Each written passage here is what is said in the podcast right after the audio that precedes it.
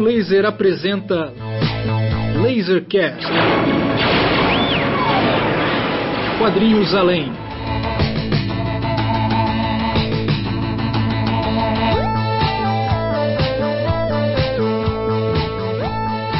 Olá, eu sou o Ciro Marcondes, estamos aqui com o 36 episódio do Lasercast. Eu estou falando aqui da cidade de Oxford, da Inglaterra, e nós temos hoje um episódio muito interessante, vinculado ao lado Raio Laser Europa. Haha, manja uma referência tipo Liga da Justiça Europa, que tinha antigamente. Então hoje significa o quê? Nós não vamos ter aqui Márcio Júnior, não, não tem Márcio Júnior, não tem Lima Neto, não tem Marcos Marcel de Almeida, não tem Pedro Bruno. Nós temos, na verdade, o nosso querido e adorado e amado no Twitter, especialmente, o famoso queijo com bacon da Raio Laser, direto da Haia, na Holanda, Bruno Porto. Op een vrijdag in de kroeg, ergens in Amsterdam. Boa noite, boa noite, bom dia, Ciro Marcondes, falando diretamente aqui do, do, do, do meio de uma, de uma esvoaçante tarde holandesa. É um prazer estar aqui na Raio Laser Europa. Essa, na verdade, talvez seja o primeiro episódio full, full Europa, né? É, que a gente que a gente está gravando aqui sem o sem a Raio Laser uh, sede, né? Nós somos a Raio Laser filial. Chique. Raio Laser filial, né? Pois é. E, assim, nesse momento em que a gente vê aí justamente eclodir uma guerra na Europa, né? Uma coisa assim, não vamos comentar muito nesse episódio, porque não se trata desse, disso, nosso, nosso tema do nosso episódio hoje. Porém, quem sabe por muito em breve, né, Bruno? A gente pode comentar quadrinhos e guerra, alguma coisa assim, pegar o gancho e tentar refletir sobre o que está acontecendo aí.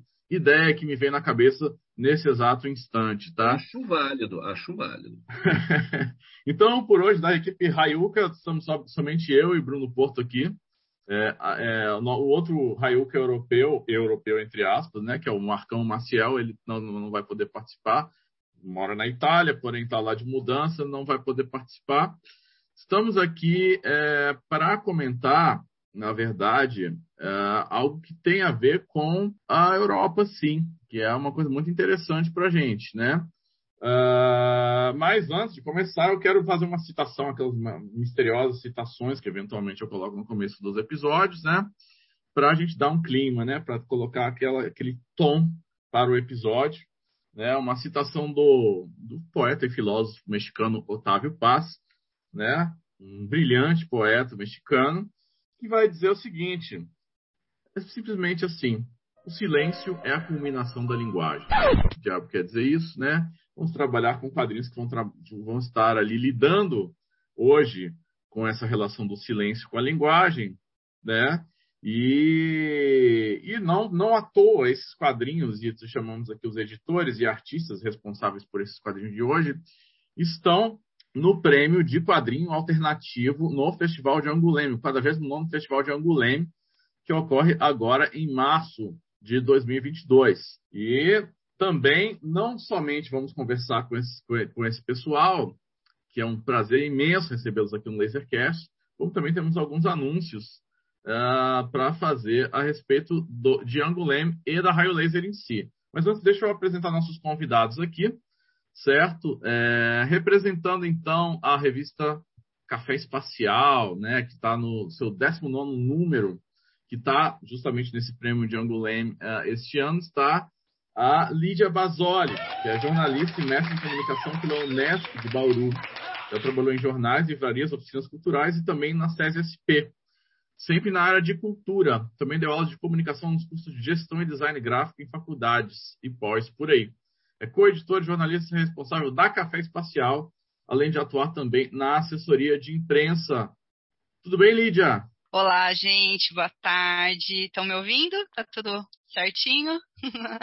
então tá bom, prazer estar aqui com vocês, representando a Café, falando sobre essa revista, esse evento que é tão bacana, assim, não só para gente, assim, né, que está concorrendo, enfim, mas para o Brasil como um todo, para as artes plásticas e para para a arte, né? Para esse respiro que a gente está tanto precisando aí nesse mundo, esse pouquinho de alegria. Então é um prazer estar aqui com vocês. Espero poder colaborar de alguma forma e trazer bastante ideia para a gente trocar. Valeu demais, Lídia. Lídia fala de Marília, em São Paulo. Lembrando que a Café Editorial é coeditada também pelo Sérgio Chaves, tá? É um projeto já é, antigo no quadrinho brasileiro, tradicional, inclusive já concorreu outras vezes em Anguleme. Nós vamos conversar sobre isso, né? Que é um feito absolutamente notável, né? É, isso mesmo, legal. nós estamos com o Sérgio também, o Sérgio, o Sérgio e a Thalita fazem parte da nossa equipe editorial, a Thalita Grazi e o Sérgio Chaves. A gente está na quinta vez, quinta vez que a gente está sendo indicada, indicado para o Prêmio Anguleme, né? E é sempre gostoso. Vamos ter muita coisa aí para conversar, tá bom? Legal, Lídia, legal. Obrigada Deixa... pelo espaço, viu, Ciro, viu, Bruno? Obrigada mesmo. Nossa, o espaço está aqui e vocês podem voltar quando quiserem também. Vamos deixar isso logo, logo já demarcado, tá? É, e estamos aqui também com um grande meu amigo aí, um amigo de longa data aí, o Guilherme Silveira, professor do selo Risco Impresso, ele fala de Londrina, no Paraná. Né? O Guilherme ele é professor na área de arte do Instituto Federal do, do Paraná, em Londrina doutorando no PPGA-CV da UFG de Goiânia, é, linha de pesquisa poéticas, poéticas artísticas e processos de criação. Ele é quadrinista, artista, editor do selo Risco Impresso, e suas últimas publicações são E Daí? Para quem Moebius e o, e o Palácio, Sem Olhos ou Ecos de Maria. O Guilherme está com quadrinhos, não só que ele editou, mas que ele produziu uh, em Anguleme este ano, né? Então, e aí, Guilherme, tudo bem? Beleza, boa tarde a todo mundo. É muito legal estar aqui com vocês nessa raio laser hiper internacional chiquérrima. Então agradeço muito o convite e vamos lá, vai ser um bom papo. É, com certeza vai ser um bom papo. Somos, assim, os quadrinhos de vocês deixam, me deixaram a gente com uma pulga atrás da orelha aqui, que são coisas que levam a linguagem ao limite. Não é, não é à toa que estão no prêmio de, de BD alternativa. Vamos tentar discutir o que, que significa BD alternativa, né? Assim, o que está nesse balaio aí que colocaram os quadrinhos de vocês. Lembrando que o Guilherme eh, e o selo Risco Impresso estão com duas, estão em, na, dois lotes de quadrinhos estão concorrendo, né? Como, como se fossem dois quadrinhos diferentes dentro da mesma categoria e junto com a, com a Café Espacial, né? São duas são duas indicações, é, só que em grupos, né? Entraram grupos que formam, são cinco HQs, né? Um primeiro grupo com três, as três são HQs abstratas, e um segundo grupo com duas, que são HQs mais ensaísticas. Né? Uhum. A gente nem sabia que podia entrar assim, mas foi uma feliz surpresa. Então tá o, tá o, o acervo inteiro da editora está concorrendo, né? Isso é muito legal. É, mas a gente vai voltar lá. Porém, assim, o que é o Festival de Anguleme? Né? O pessoal conhece aí, assim, o Festival de Anguleme. Ele é um tradicional, sua 49 edição. Anguleme é uma cidadezinha no, no, no, sudeste da França. É uma cidade de 60 mil habitantes, mais ou menos. Todo ano ela vira uma espécie de meca ali da BD. Uh, ah, e também no quadrinho internacional, para vocês terem uma ideia, o homenageado esse ano é o, o americano Chris Ware, que vai estar lá dando é, workshop, tem exposição dele e muito mais. O Bruno vai falar um pouco sobre isso, né? E geralmente o pessoal gosta de comparar Angolem, porque compara-se uh, os prêmios americanos, né, como o Harvey, o Eisner e tal, com o Oscar, né? Então, a analogia que o povo faz assim em relação ao cinema, né, é comparar Angolem com o Festival de Cannes. Uh, é claro que não tem, digamos, o mesmo glamour, né, e tal, não é exatamente a mesma coisa, não, a gente vai conversar um pouco sobre isso, né, com as diferenças desses prêmios em relação a esses esses famosos prêmios cinematográficos e tal. Mas é, eu queria passar a palavra para o Bruno Porto. Ele tem aí uma revisão, um dever de casa feito aí para explicar para a galera o que é a Anguleme, a importância desse prêmio histórico. Então, Bruno, vai lá, cara. A bronca está com você. Vamos lá. Na verdade, é, esse, esse episódio da gente é é, o, é, o, é, um pontapé inicial de uma, de uma parceria que a gente está fazendo com o site, com, desculpa, com o canal no YouTube uh, Eurocomics, que é um canal que é criado e tocado pelo PH, é, né, veterano, radialista, jornalista, colecionador, e que criou esse canal há três anos, mais ou menos, uh, focado em uh, quadrinhos europeus Né? O, o, foco do canal é esse, ele faz resenhas, faz entrevistas, etc. E tal. É verdade. E eu conheço o PH desde os anos 90 e uh, como eu estou aqui na Europa já tem quatro anos, eu eventualmente comecei a colaborar, contribuir com umas entrevistas, com umas exposições, com umas imagens, com umas coisas para lá. E há dois anos atrás, que foi quando aconteceu a última edição presencial do, do, do Festival de Anguleme, é, eu fiz uma cobertura é, de mais ou menos 20 episódios é, para o Eurocomics, entrevistando gente, mostrando exposições, vendo lançamentos, enfim, dando um panorama geral. Foi uma, uma, uma edição marcada por, por protestos do, do, dos quadrinistas em relação à política do Macron, em relação uh, ao, ao, ao, próprio, uh, ao próprio festival, né, das editoras não Uh, remunerarem os autores que estão ali pelo trabalho que eles têm, enfim, tem uma série de questões. Todas essas coisas foram a gente cobriu no, no, no nesses duas dezenas de episódios lá na, no Eurocomics. E esse ano eu ia fazer isso de novo, e a, da, da visita passada eu gerei ah, não apenas esses episódios, produzi essas, essas reportagens, mas também gerei textos para Raio Laser, né? É, da qual eu sou colaborador há, há, mais ou menos desde essa época, né? É, 2020, início de 2020. Então, houve uma entrevista com o, o Derf Bakderf, foi um, um, uma, uma matéria sobre uh, uma exposição de, do Jean Frisano, que é um quadrinista, era um capista francês, que fazia as capas da Marvel na, na, é, na França, e que está tudo isso lá no, no, na Raio Laser. E aí a gente foi conversando, o Ciro está indo essa edição, então a gente conversou com o PH e resolveu fazer uma cobertura conjunta, né, na qual a gente possa ter vídeo, na qual a gente possa ter texto, no qual a gente possa ter é, podcast, né, áudio, e esse daí é o nosso primeiro pontapé, e a gente queria começar Lembrando, justamente... né, Bruno, que estamos aí credenciados já como imprensa internacional. Pô, pô, com crachá e tudo. Com crachá, com crachá vamos, ter tudo. Acesso, vamos ter acesso às porra toda lá, vai ser legal. Minha nossa, nossa, nossa! Pressa internacional, cara. Pô, imprensa internacional. Os caras falam, caraca, maluco. E, e o Festival de Anguleme, acho que é a quinta vez que eu vou a Anguleme, o, o, Festival de Anguleme ele é um dos mais tradicionais daqui da Europa. É, ele é o segundo mais antigo ainda em atividade. Você tem o Festival de Luca na Itália, que é de 1965, Anguleme é de 74.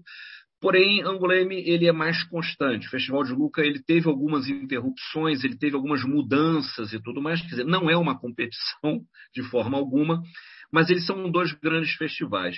E Angoulême é exatamente o que o Ciro falou, é uma meca, é um grande encontro, é um grande evento. Né?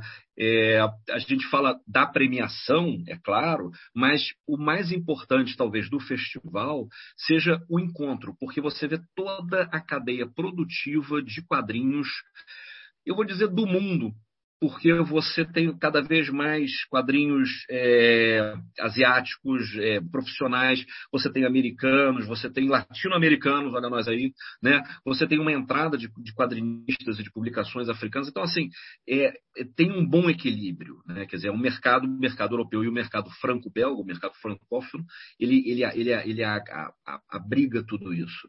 Né?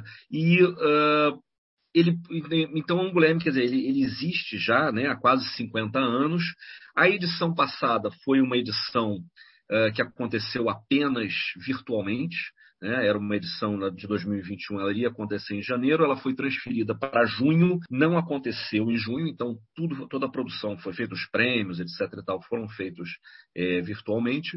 E a edição desse ano tinha sido confirmada inicialmente para o final de janeiro, que é quando acontece o, o festival normalmente, e foi transferida por conta da pandemia, por conta das coisas todas, para março, né, para agora para o final de março. E é, a gente, essa, essa categoria né, em especial que, que o risco impresso e o café espacial estão concorrendo, é uma categoria que foi criada em 1982. Então, existem diversas categorias, diversos prêmios. Esse ano iria ter, quer dizer, iria ter, vai ter um prêmio de quadrinhos ecológicos, né, que já criou uma certa, um certo bafafá, né, por conta de ser um quadrinho, um prêmio que era patrocinado. Você tem é, os, os, naming rights de alguns prêmios são de empresas, né, é, tanto que um dos grandes ganhadores do, do Uh, do prêmio em Anguleme, o nosso Marcelo Quintanilha, né, pelo, pelo Tungstênio, em 2016, é, é, o prêmio, digamos, de policial, né, que é o prêmio Polar, quer dizer, que é, é, é, patrocinado por uma empresa e tudo mais. Mas, enfim, então são vários prêmios, são, várias, é, são vários eventos, e o, o evento, a gente, quando está falando também de, de, de Comic Con ou de, enfim, bienais e tudo mais, ele ele é diferente porque a cidade é pequena, mas então ele acontece em toda a cidade, ele se espalha por toda a cidade. Né? É, você tem centros culturais, Anguleme tem o Museu da, das Histórias em Quadrinhos, né? o Museu da BD, que é o maior acervo uh, francófono, vamos dizer assim, de quadrinhos. Então, uh, alguns anos, todas as publicações de quadrinhos que são produzidas ou uh, comercializadas né? na, na, na França mandam uma cópia para lá. Então, lá é um grande arquivão de, de quadrinhos né, da produção francesa. E aí, esse evento ele se espalha pela cidade toda, né, com espaços positivos, com workshops e tudo mais, e você tem, digamos, duas grandes tendas. Uma tenda que é a tenda das grandes editoras, das mega editoras, a Casterman, a Dupuy, a Dargaud, e você tem uma outra tenda que, digamos, seria de editoras menores, mas que, na verdade, são talvez aqueles trabalhos que sejam menos uh, mercadão, né, menos coleções e tudo mais, e que são são interessantes. Você tem algumas outras tendas. Você tem uma tenda de negócios, você tem uma tenda é, de artes originais e publicações raras. Enfim, é um, é um, é um, é um grande festival e a gente está muito feliz de estar tá podendo trazer um pouco disso nessa parceria do Eurocomics com a Raio Laser. Seu Bruno, é, então, a gente já sabe que assim, algumas das atrações já foram anunciadas, outras não, né? No Festival de Anguleme, a gente ainda não sabe exatamente todos os palestrantes, eles anunciam, vão anunciando no decorrer do, do tempo, a gente sabe quais são os concorrentes aos prêmios. Vamos ter um workshop, palestra do Chris Ware, exposição sobre o René Goscinny, por exemplo, exposição uhum. so, uh, do Christophe Blanc, que é também um artista do, daquela série Gus, que é muito prestigiado e tal. Vamos ter uma exposição do, é, do, do Shigeru Mizuki, né, que é aquele, uhum. a, aquele, a, aquele mangaka histórico, né, clássico, morreu acho que 2015, é, que fez o Kitaro, né, que é um dos mais importantes é, Gekigas do, do, da tradição do, japonesa, de quadrinhos. Então, muita coisa interessante, né? É, você tem mais alguma coisa a destacar da programação desse ano, assim, antes da gente começar a conversar com o pessoal? Não, é muita diversidade. Você encontra muito. Você tem, você tem visto nos últimos anos um crescimento grande do mangá no festival, que na verdade reflete o crescimento do mangá na França. Né? Quem acompanha as colunas do Érico Assis na, na, no Omelete é, é, percebe isso, né? quer dizer, que, que, que, é um grande. O Érico, de vez em quando, entra com uns dados importantes em relação ao mercado europeu, e em especial na França, do, do, do crescimento do mangá. E uh, dentro do que a gente tem visto também nos últimos anos no, no, no festival, é muito isso. Você vê, você vê uh, autores de, de, de, de, mangás e tudo mais, você vê uh, jovens é, artistas, sejam, enfim, geralmente desenhistas, mas você tem alguma coisa de quadrinista, mostrando portfólio, né? Porque você tem sessões de portfólio review lá.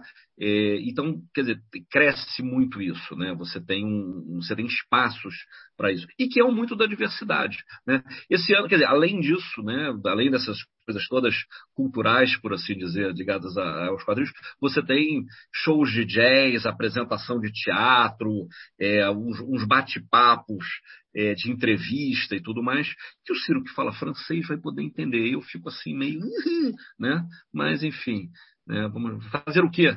Né? Fazer o quê? O bom disso é que a gente agora Ciro Marconte.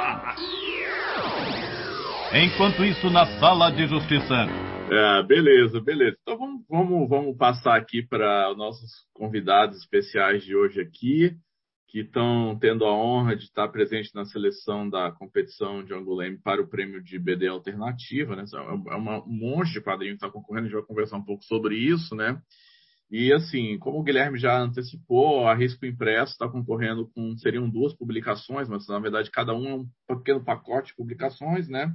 Guilherme, um de quadrinhos abstratos que inclui E daí, que é um muito sui generis quadrinho abstrato que remete à famosa frase do, do nosso entre aspas, digníssimo presidente é, da República. Os gigantes, a, né? É, a, a, pandemia, né? Essa, aspas gigantes, aspas do tamanho do, da, do tamanho do planeta Terra aí. Acho que, acho que a própria expressão é, da multiplicação vazia é, sem expressão, sem detalhamento, né, da, da, da brutalidade dessa, dessa fala, né, e daí é tão pouco, mas que diz tanto sobre o presidente, né, é, é, eu acho que está muito bem expresso no volume, o volume, a multiplicação, essa coisa que está expressa nesse quadrinho é, do Guilherme, né. Então tem o Idaí, que está diretamente ligado a essa afirmação aí do Bolsonaro sobre a pandemia, que tem mais de ano já, né? Isso daí, né, Guilherme? Foi no começo da pandemia isso aí. Temos Este Não É um Lugar Seguro, que o Guilherme também é o artista, né? Artista e roteirista, né? Vamos dizer assim, que produziu essa HQ de verve abstrata, muito artística, mas que também é, lembra um pouco as experimentações ali do começo do, do século, com artistas da animação, tipo Oscar Fischinger. Eu gosto muito do An Optical Poem, que é um dos meus filmes curta-metragem favoritos e tal. Eu acho que tem a ver que quando são as metamorfoses das formas abstratas e é um quadrinho sanfonado, assim, que você tem que usar a, a digamos, a materialidade do quadrinho para poder entender como que as como que é, o direcionamento dessas formas vai, vai levando de uma coisa a outra, expressando emoções e, e tensionamentos. É muito interessante, eu gostei muito, coloquei no meu best-of, se não me engano, de 2019, né? É, já saiu faz um tempo, né, Guilherme? É, e temos o Resídua, né? Que, que é do quadrinista espanhol Sal. É Sal que fala, Guilherme? Alfredo Santos, né? que é também uma, uma é, um, é, um, é um quadrinho fascinante, assim, porque ele também, assim como esse não é um lugar seguro, bate do princípio de que a forma é uma coisa em movimento, né? que a forma ela se desdobra, que a forma ela tem uma força interior, como dizia o Kandinsky, né? tem uma, uma vida interior que vai fazendo ela, ela se levar adiante. E aí usa os grids do quadrinho como uma maneira de pensar sobre a própria mídia. Né? Nós vamos conversar sobre isso. Excelente também, né? O segundo pacote da Risco Impresso é, tem, tem é, o Para Quem é, como é que chama essa daqui mesmo, Guilherme? É o, é o Para Quem? Moebius e o Palácio. Que é um quadrinho interessante. Ele é, cada página é um quadro, né? Com acho que são excertos de falas de diversos pensadores e poetas, né, Guilherme? Você vai construindo uma espécie de discurso meio como se fosse uma escrita automática composta de de autores diversos da poesia, da filosofia, com as imagens que vão, vão você vai por assimilação das ideias, vai pegando e, e assim, é um quadrinho meio pesado, assim, muito é duro, assim, é.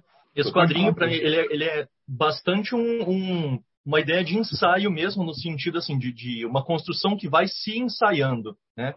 Então ele é pura vontade de, de desenhar, ele é pura vontade de riscar e de escrever.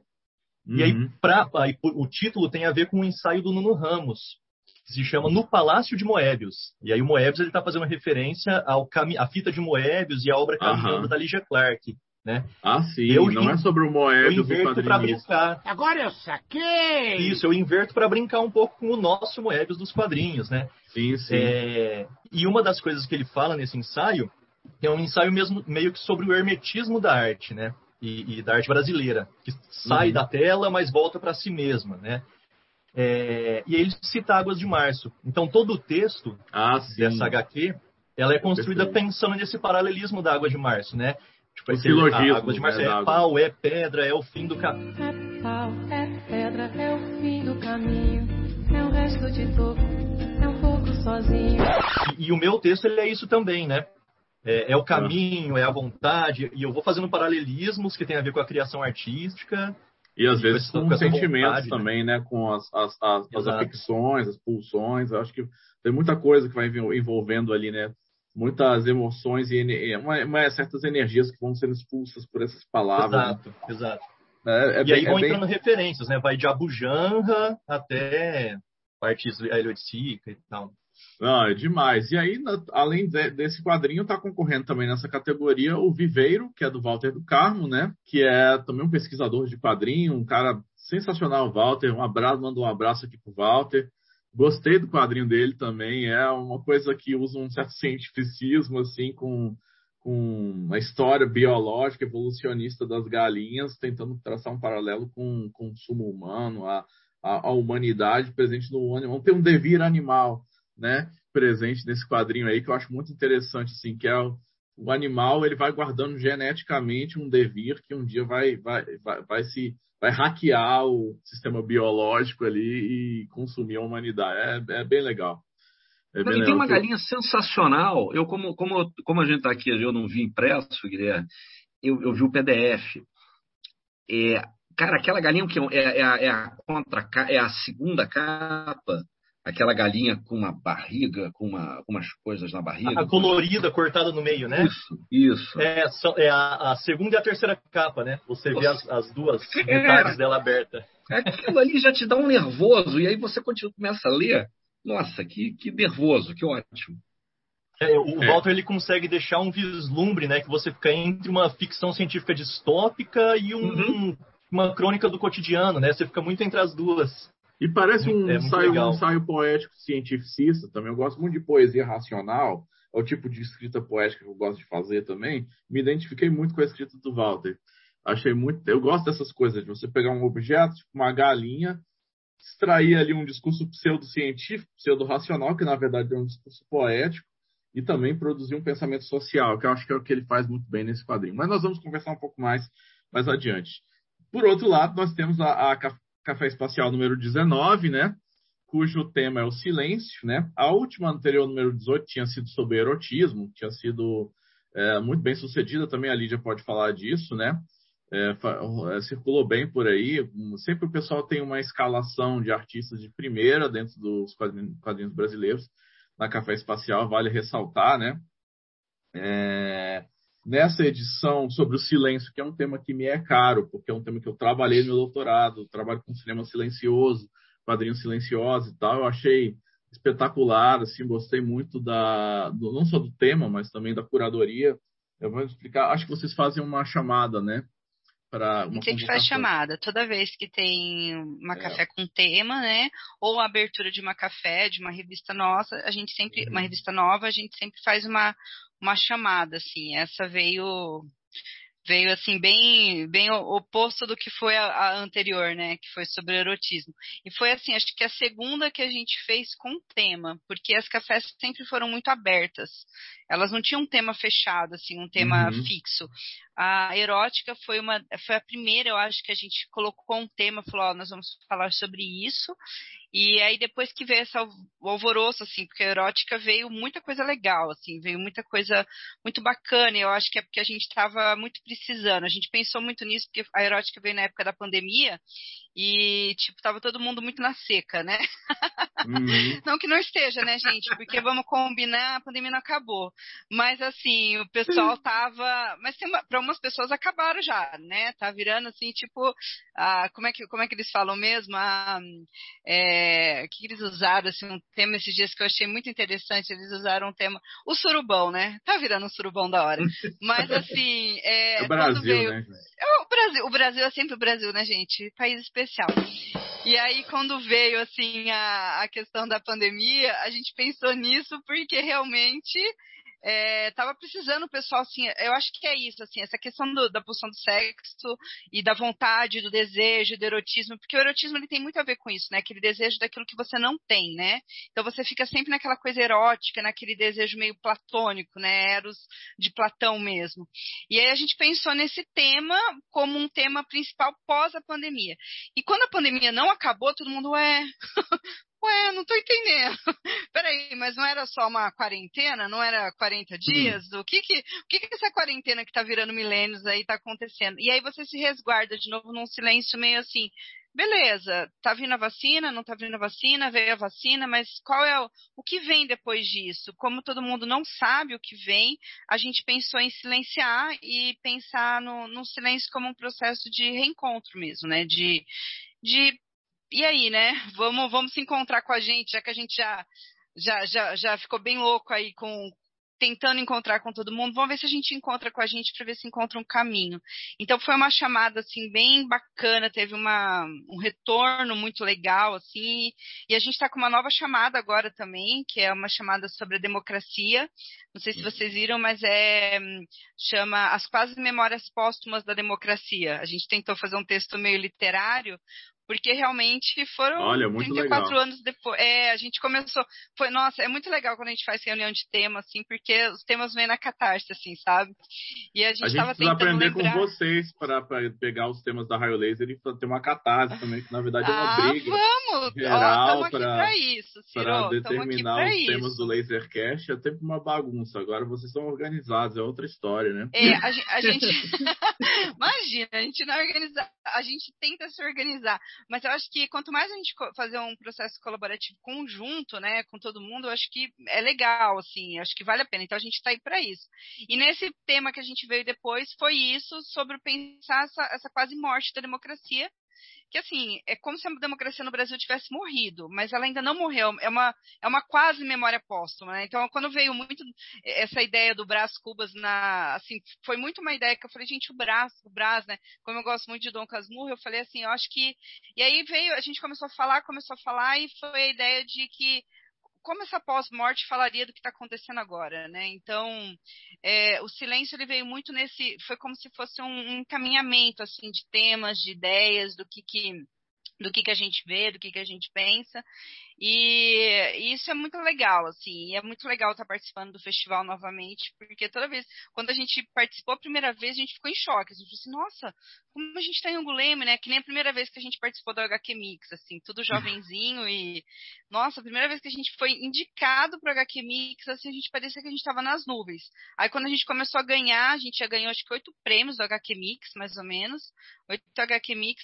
Quando a gente começou a ganhar, a gente, assim, começou a ficar muito feliz, mas a gente começou a falar assim, não é que não ligar mais, não é isso, mas a gente começou a falar assim, putz, foi tão bom pra gente ganhar, que quando tinha competição, assim, que nem agora, não é competição, mas, por exemplo, tá a gente, o risco impresso, enfim, a gente fica muito feliz quando outra pessoa ganha, assim, quando outro grupo ganha, uhum. porque, no, principalmente no HQ Mix, outros lugares, porque é tão legal ganhar, é tão legal ser indicado, que a gente adora dividir isso com as pessoas, assim, a gente acha o mais legal o, o, processo assim de que outra pessoa que nunca foi indicada ou que nunca ganhou ser indicada, a gente fala assim, nossa, que massa, aí a gente fica torcendo por eles também, porque ganhar um troféu, subir, quando era a época da gente se encontrar todo mundo, né? Subir no palco, ser indicado para um, um festival de Anguleme é uma coisa tão, tão massa que a gente fica muito feliz, mas fica muito feliz quando tem mais brasileiro indicado, porque é, é uma alegria, assim, pra gente. É, é tão gostoso sabe? Saber que quando alguém não foi indicado ou não ganhou e fala assim, ah, ganhei, assim. Tipo, a Thalita, que está com a gente na nossa, na, de editorial com a gente, ela ganhou de roteirista nacional, né, agora. E ela estava indicada e a gente estava assim, você vai ganhar, você vai ganhar. E ela estava, primeira vez que ela estava concorrendo e tal.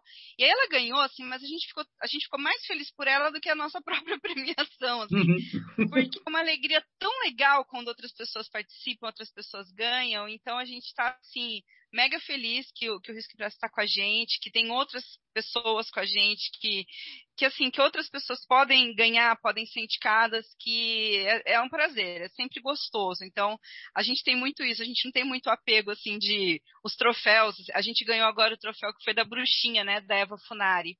E tem gente que virou pra gente e falou assim, ai, eu amo a Bruxinha, eu não sei o que, eu quero... A gente fala assim, ah, deixa na sua casa, então. a gente empresta, sabe, os troféus.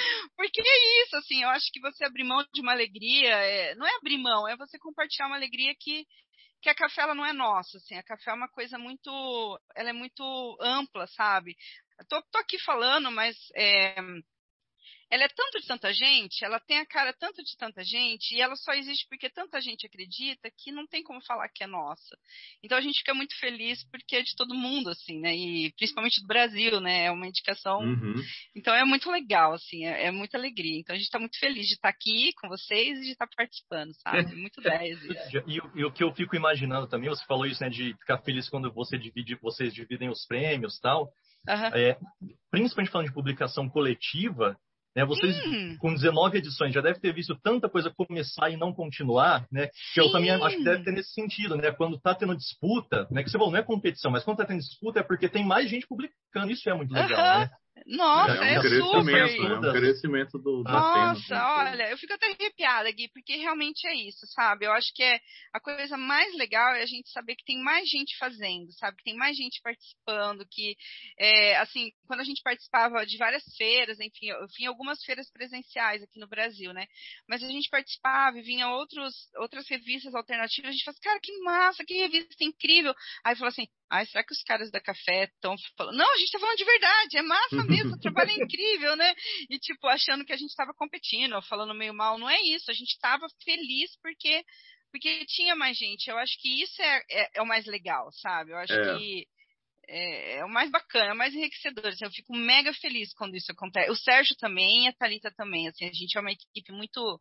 Eu e o Sérgio, a gente tem um pensamento muito próximo, que a gente está há muito mais tempo junto, né? Uhum. Desde o começo, desde 2007. Então, tem coisas que eu penso que o Sérgio fala, nossa, era isso que eu estava pensando. Ou ele que ele fala, eu falo, ah, eu ia falar isso. Então, assim, é muito. Uhum. É, e, é, e todo mundo, né? isso que eu estou falando, não estou falando de mim, eu estou falando da, como um todo. Nós, nós três temos isso e eu e o Sérgio temos muitos, a gente não liga muito para esses negócios. A gente liga, claro, é muito legal estar tá aqui na estantezinha ter todos os troféus. Depois eu mostro para vocês, é muito legal. Mas queremos assim, se alguém fotos, fala assim, queremos fotos. É, se alguém fala assim, ai, nossa, eu queria estar tá com esse troféu, você me empresta? Ah, uma coisa legal, a pessoa não para de falar, mas deixa eu te contar. Meu sobrinho veio aqui em casa, meu sobrinho veio aqui em casa tem cinco anos. E ele adora ver os livros que tem aqui, ver as revistas, enfim, né? E ele adora ver os troféus. E a gente tem o do astronauta, do Maurício de Souza, né? Que a gente ganhou. E ele acha o troféu incrível do astronauta, né? Então, a primeira vez que ele veio aqui, ele queria pegar. E eu lá, ah, pode mexer e tal, né? Aí ele queria levar para casa dele o troféu. E eu falei assim, ai, vamos levar para sua casa? Aí ele falou assim, eu posso, tia, eu posso. Eu falei assim, claro que pode, vamos deixar lá e tal. Aí chega eu na casa dele, né, com ele e o troféu. A mãe dele, pelo amor de Deus, o dia que você tá fazendo com isso aqui, você vai uhum. quebrar. Meu Deus do céu, pelo amor de Deus. Eu falei, para, ele tá achando que ele ganhou o prêmio, ele tá feliz da vida. Aí ele, papai, papai, olha o troféu da tia Lili, olha que legal, a gente ganhou um prêmio. Então é isso, sabe? Eu acho tão legal, tão bacana. Ah, leva o troféuzinho, filho, pode levar, a tia deixa, né? Tem uma coisa de, de, de, de troféu de quadrinhos que é o seguinte, é legal. É um é personagem, é um astronauta. É, e o né? da Academia é muito legal porque muda a cada ano o personagem, né? Pois é, não, o, o, é um estímulo a mais para cada um querer nunca, ter o, você seu tem um bonequinho né? Não é, uma, é um bonequinho, não é um, é, uma, uma action e, e aquela um coisa abstrato, uma é, figura tá ali, romana, né? um louros, entendeu? Um, um, cara, um eunuco, que é o cara do Oscar. É, não, não é um boneco. E, e, sempre muda, né? A gente tem o Nick Náusea do Fernando Gonzalez, que eu amo Pô, de paixão. O Fernando Gonzalez é. Ter. Nossa, o Fernando Gonzalez, é, ele foi meu amigo pessoal, assim, é, é, foi que eu digo assim, ele é meu amigo pessoal, porque a gente trocou muita carta, eu, eu amo o Fernando. E eu, a gente tem o Nick, e o Nick se mexe, né, quando você tá mexendo nele, é um troféu que ele é, ele é meio tica, assim, né, Gui, ele é meio, você é pode mexer, eu, eu acho isso legal, assim. E, Mas, o, e o Victor, quando vem aqui, ele mexe, eu acho isso incrível, ai, não pode pôr a mão, pode, põe a mão, mexe em tudo. Ô, Lídia, mas eu vou pedir para você daqui a pouco contar um pouco a história da café, tá? É, uhum. vou só, eu vou só puxar de volta um pouquinho aqui para a questão da, da, edição da 19, né? Sobre isso, uhum. porque eu, eu, eu, fiz a citação do Otávio Paz no começo, né?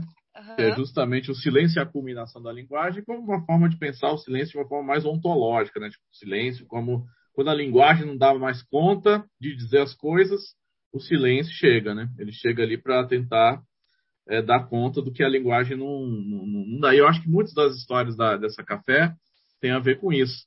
Porém, você ressaltou uma coisa que é importante: o silêncio ele pode ser também político, né? Ele pode ser uma maneira de é, não só de silenciar assim como uma censura é um, é um silenciamento político, como também você se silenciar sobre uma coisa pode ser uma atitude que diz mais do que você verbalizar, né? Acho que isso está muito interessante, especialmente em voga em relação aos tempos que a gente está vivendo, em que a censura está sempre à espreita, em que nós temos que nos posicionar sobre diversas questões e tudo mais, né? E, mas assim, a, só para só deixar é, ressaltar aqui, gente, que tem muita gente legal nessa nova edição, né? Como, por exemplo, Rafael Irata, o Lielson Zen, Lielson, né? Nosso amigo lá de grupo de estudo, né? O, o Guilherme, uhum. pessoal do Balbúrdia aí. Vamos saudar o Lielson. É, a maioria ah, Comiso. 10. A Lulipene, Lulipena, a Germana Viana, é, o Felipe Paruti, muita gente legal, tá? Nessa edição da. Não é à toa que eles estão mais uma vez aí, né? Então vamos passar. É, exatamente. Tem muita gente legal. A gente vai comentar um pouco as histórias depois, mas eu queria passar novamente a palavra para a Lid, então, para ela contar um pouco a trajetória da Café, assim, né? Já desde 2007, tem uma, pessoal que já conhece quadrinhos sabe da tradição dessa revista, a importância para quadrinho nacional, tá? Mas é, vale a pena recapitular um pouco da história e também, assim, como é que é a relação de vocês com o Anguleme, né? O pessoal quer saber como é que vocês chegaram lá e por que, que vocês acham Cinco indicações! É, por que, que vocês acham que vocês estão assim, Eu acho que eles já fazem revista, então é o seguinte, bom, então essa aqui vai ser para Anguleme. Não, Leme, gente, olha, vamos, né? E tal. Cinco. Eu fiz, olha, o meu levantamento, a minha, a minha apuração era 2014, 2018, 2020 2021 e agora 2022. 2019 vocês pularam, vocês falaram, é, é, é deixa para alguém. É, é, vamos abrir, vamos abrir espaço, etc e tal. Né? E agora, antes de, de, de voltar, eu só estava pensando uma coisa que vocês estavam falando da premiação e de como tem uma tem uma tem uma questão da premiação de quadrinhos e, tal, e talvez assim, em especial da, da, da premiação de quadrinhos no Brasil, e que talvez tenha um pouco isso que você falou, que você fica feliz quando o outro ganha. Quando... Primeiro, assim, você ganhar um prêmio de quadrinhos no Brasil não é como você ganhar um prêmio, um Oscar, que aí o seu cachê automaticamente no próximo trabalho pô, multiplica por 10. Né? E por... Não, entendeu? Você né, ganhou um prêmio nos quadrinhos, ainda mais quadrinho brasileiro, você digamos, abre uma porta. Né? Ganhei um prêmio em Anguleme. Você abriu uma porta para uma editora é, de outro lugar, uma editora maior, ou uma coisa, né? ver o trabalho, ter visualização, etc. Tal, mas não é assim aquela coisa. E é, é, quando você quando você ganha no, no, no, no Brasil, você fala, pô, que, que, que, ótimo, que bom que as pessoas estão vendo. Né? Então tem essa coisa de não ser um retorno uh, imediato, porque, e aí pode parecer aquele, aquele papo, é, é, eu não vou dizer de perdedor, mas só o fato de estar indicado, só o fato de ser finalista, já é um prêmio. E a gente vê isso com, com outras, com, com premiações, premiações de design, por exemplo. Só o fato do cara já ser finalista, né? A cabeça do júri é uma coisa tão de momento das pessoas e tudo mais, mas quando o projeto é finalista, significa que ele já tem características, já tem qualidades para poder ser um, o, o, premiado. E se não foi, é porque hum, você não entende a cabeça do júri, às vezes porque tem que ser um só, entendeu? Então, né, não, é, não é uma competição esportiva, medalha de ouro, de prata, de não sei o que, não, o cara é finalista, ser finalista já é uma, uma, uma um reconhecimento, ainda mais em quadrinhos, né? E eu, eu acho que isso se reflete no HQ Mix, isso reflete é, é, em Anguleme, enfim, nas outras coisas. O, o Anguleme ele premia muito, muito o, as obras em si, e a gente vê que, por exemplo, Luca tem um histórico muito mais de premiar a pessoa, né? Quer dizer, você até pode chegar e premiar uma obra e tal, mas você está premiando o quadrinista, muitas vezes muito por conta da, da, da, obra dele, né? O Maurício de Souza, o Hergé, né? O, o, o, Hugo Prat, quer dizer, você está premiando a obra, né? E desculpa, a obra da, de vida, de profissional da pessoa, e não aquele quadrinho, aquele, aquele, aquela, aquele gibi, aquela graphic novel, etc. E tal, né? Desculpa, eu só precisava ventilar isso aqui e dizer que vocês cinco indicações. Vamos lá. Deixa ela explicar isso aí, Bruno. Deixa ela explicar isso aí. Pois é, a gente paga, né? Ah, bom. Nada ah, de não, graça. Tá a gente. A gente, não é, não é talento, não é nada disso. A gente manda dinheiro pros caras e fala assim, ah, põe a gente. Mentira. É porque, ah, assim, isso que você falou, Bruno, é bem, bem legal, justamente por essas questões. Porque quando você ganhou, sei lá, vamos pôr um, um Nobel, um Oscar, essas coisas todas, tem uma repercussão nacional muito grande, internacional. Mas quando você ganha em quadrinhos, em artes plásticas, você não tem essa repercussão. Ninguém te vê assim e fala, olha, estou do lado de uma pessoa que ganhou em quadrinho. Não, né? Tô, é, é, assim, é pouco, não é que é pouco conhecido, mas é uma, é uma recompensa tão grande você ser visto, né? Você ser reconhecido como algo que você está fazendo, que o que mais vale realmente é isso, assim. Quando a gente é indicado e a gente sempre confere, né, os outros trabalhos que estão sendo indicados também, a gente fala, pô, nosso trabalho é muito legal, tá muito bom, mas olha esse que bacana, se esse ganhasse, que legal para ele que seria. Então a gente sempre pensa nesse nesse nível assim, nesse nessa produção de, de parceria, porque realmente não é uma competição, não é ouro, prata e bronze. É uma questão de abertura de possibilidades e de alegria, porque quando você ganha o HQ Mix, você sobe no palco e, né, quando era na época de, pô, você ficar com o Serginho Groisman conversando, né? Eu lembro que chegou uma hora que a gente estava ganhando tantas vezes que o Serginho já falava assim, a Lídia, o Sérgio, de novo, oi Lídia, tudo bem? Então, assim, era engraçado isso, porque você já se sentia um pouco, um pouco íntimo, falar, oh, Serginho, de novo, enfim. E Anguleme foi a mesma coisa, porque quando a gente começou a ser indicado, eu acho que foi em 2011 que a gente teve a primeira indicação, 2011 ou 2014. E quando a gente foi indicado a primeira vez, a gente também tinha sido indicado no Festival de Argélia, de quadrinhos de Argélia, e a gente já participou da, do Festival de Quadrinhos de Beja, em Portugal. Beja, em Portugal, eu acho que foi em 2015.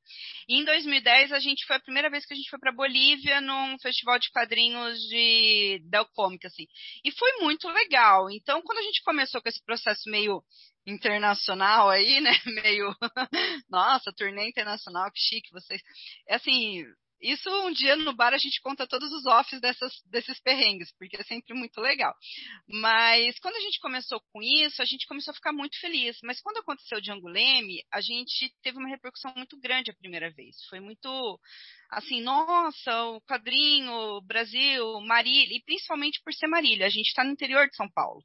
Então a gente tinha muito isso com nossos amigos da capital, né? O pessoal que era da capital é da capital, e a gente sempre ia fazer lançamento em São Paulo, e era né, quando a gente fazia principalmente na Praça Roosevelt, que a Mix era lá, era uma, nossa, era um sem fim de alegria, assim, né, porque, né, você tá ali naquela festa, mas quando a gente começou a fazer isso, o pessoal começou a assim, pô, esses carinhas do interior aí não são só interior não, né, estão estão fazendo alguma coisa e tal.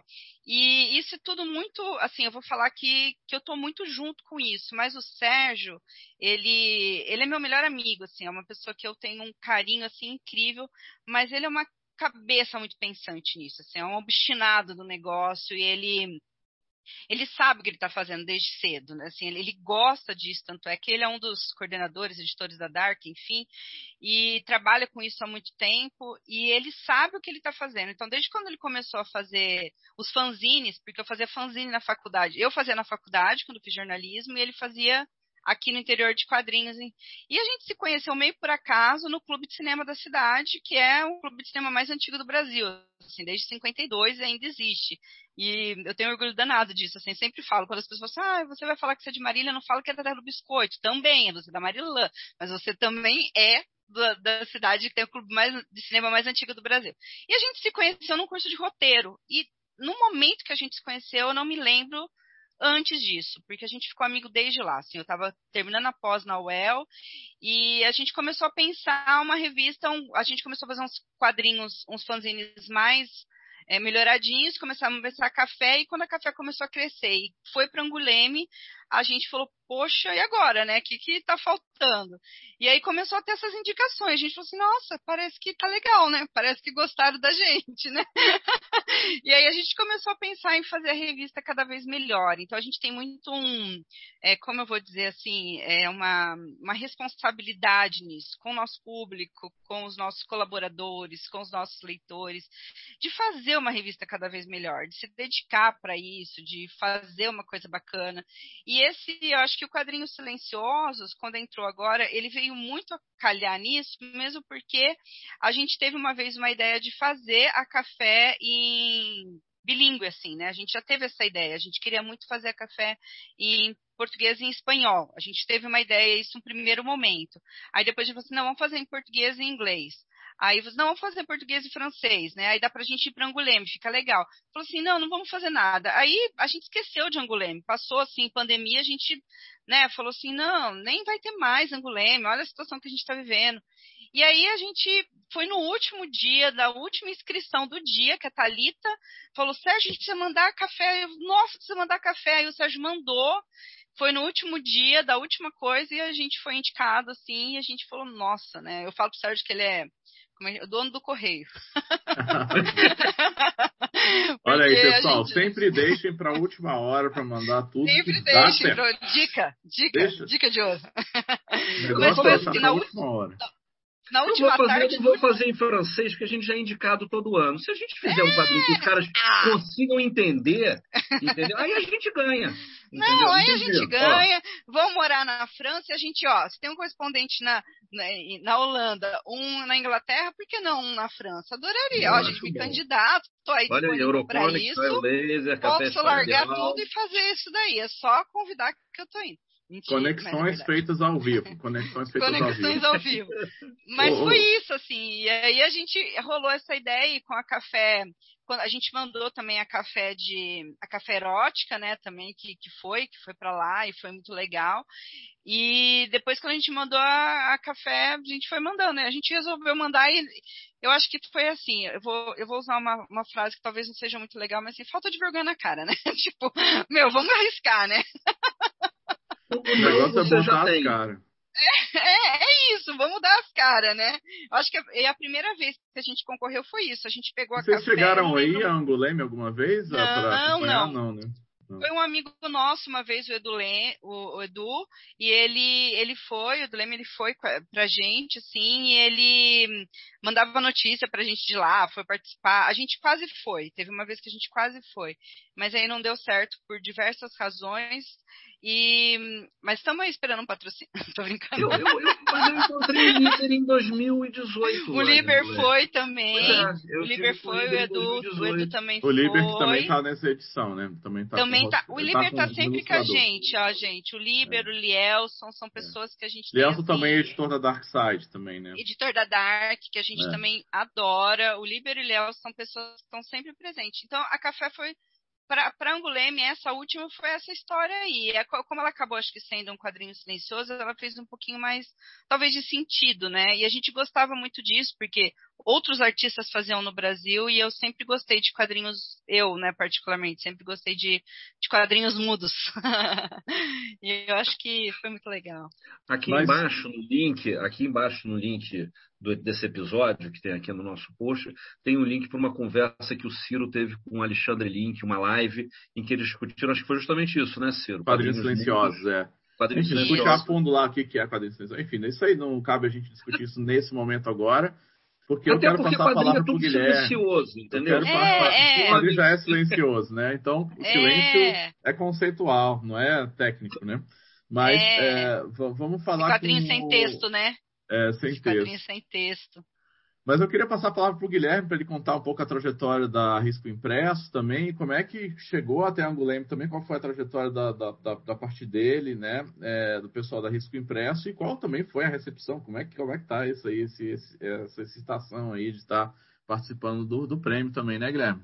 É, bom, pensando assim um pouquinho do, da, do histórico da, do selo, é, o selo é puro caos, né? Porque ele foi criado.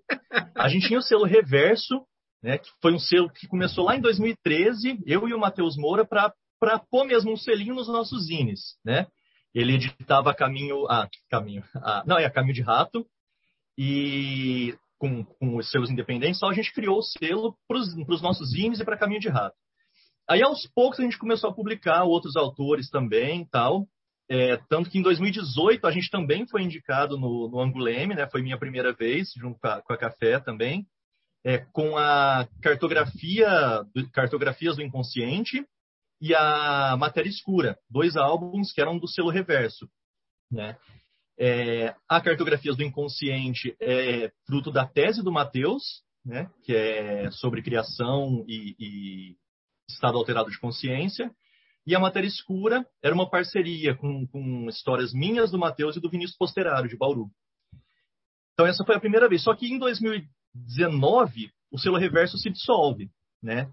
É, a gente já estava longe um do outro e tal, né? O Matheus estava em Goiânia, eu em Londrina, mesmo o doutorado meu sendo em Goiânia também. Aí eu com a, com a Visete, a minha namorada, a gente parou para pensar se ah, a gente continua ou para, né? A gente cria outro selo ou para de vez, só, só foca na, na, nas nossas publicações pessoais. Aí resolvemos criar o selo. Então o selo é criado de 19 para 20 então o selo nasce junto com a pandemia, né? Dois meses antes da pandemia. Então, por isso que eu brinco que é o caos, porque assim, o que a gente planejava ruiu, né? Nossa, nossa primeira feira foi agora uma feira simples, né? Pequenininha do Sesc lá de Londrina. Então, isso depois de dois anos de existência, seis publicações, é que foi nossa primeira feirinha, né? Então, a gente está nessa de tentar se estruturar, tentar, tentar, tentar caminhar nessa lama, né? Que é o, que é o país desde que a gente nasceu é, enquanto selo. Mas a proposta do selo sempre foi essa. Quando a gente decidiu né, não parar, mas sim continuar e criar um selo novo, a proposta foi mesmo essa, de focar mais radicalmente em uma produção experimental. Né? A nossa produção anterior já era experimental, mas a gente queria dar uma radicalizada mesmo e tentar materiais muito diferentes. Né? Eu não sei se isso pode ser chamado de alternativo, né? É uma das perguntas, né? O que, que é o alternativo tal? Mas a, a ideia era essa, né? E nessa ruptura, a PRI é, é, é, da literatura. Então, a nossa intenção, a gente começou com os quadrinhos, mas nossa intenção é mesclar mesmo isso: quadrinhos, publicação de artista e literatura.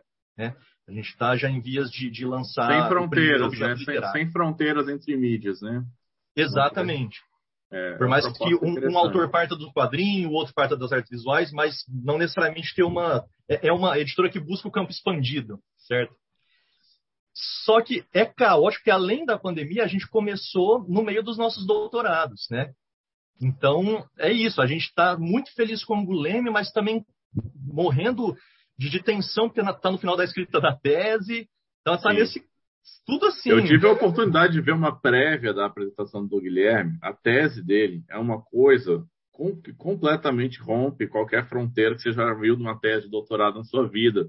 E esses quadrinhos do risco impresso estão integrados à tese, né? É um, Os é um, quadrinhos é um, já são essa coisa que a gente está vendo. A tese. Sim, a tese, então... Né? Os quadrinhos são a tese, né? Eles são objetos que estão na tese é. e ele discute isso. É um processo, né? É um processo artístico que você vai Exato. desenvolvendo. Você vai falar um pouco sobre isso, Guilherme? É, então, eu fiquei muito feliz também nesse sentido, né? Os três, é, os três quadrinhos que, que são da minha autoria, que estão lá no Angleme, eles são, eles são a minha tese, né?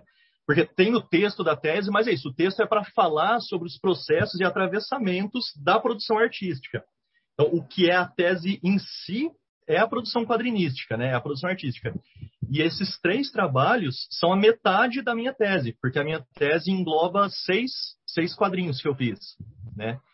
É, então, assim, é muito legal eu. Tá, a minha proposta de tese é investigar a potência da abstração nos quadrinhos. E eu comecei lá em 2018 pensando nessa abstração enquanto fuga da figuração, aquela coisa mais quadrada, né? Assim, a abstração, fuga da figuração, primeira coisa que a gente pensa. Aí aos poucos eu fui entendendo, não, não é só isso nos quadrinhos, né? Também é, é quebra com a narrativa.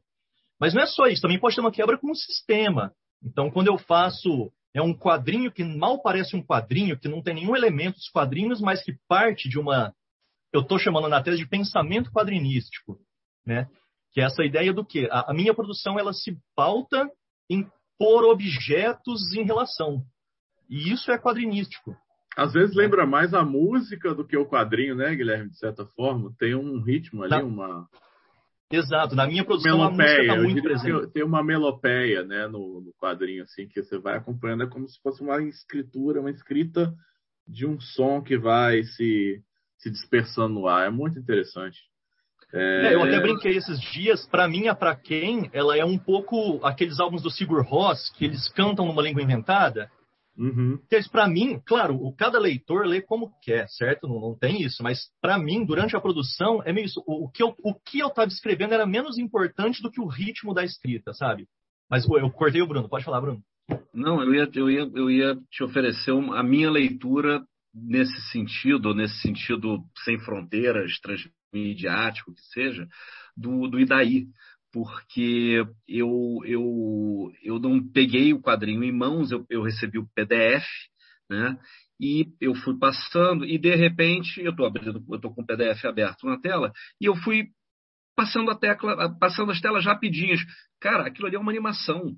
Então, tudo que o Ciro está falando, está mencionando em termos de ritmo de leitura, eu estou vendo aquilo animado. Então, se você me pega aquelas telas e você guifeia elas e tudo mais, uhum. você, tem, você tem literalmente o, o, o, o, ritmo visual em cima. E aí, né, quer dizer, é, é, dentro do, do, do, do, do tempo que você quiser dar. Né? Uhum. Então, é uma. Você provavelmente está vendo isso, mas essa foi a minha leitura. E foi uma leitura com base no suporte. Né? Exato. O suporte era o digital. Ele permite o... ainda mais isso, né? Pois é, olha só. Tem pois essa é, coisa, vocês... né? Porque o... normalmente eu usaria a palavra brincar, mas pelo tema não dá nem para falar a palavra brincar com a linguagem. Nesse caso é jogar, porque uhum. o, o, tema é pesado. E tem a ver com isso, com, com o ritmo, né? O que a gente estava vivendo. É, é, muito triste que a gente, para sobreviver, a gente naturaliza, né? Então eu fiquei menos impactado com a notícia dos 600 mil do que quando eu recebi a notícia dos 5 mil que é o que me moveu para fazer o Idaí. Porque é, acho que é um exercício mental, né, de, de tentativa de, de, se manter vivo, né?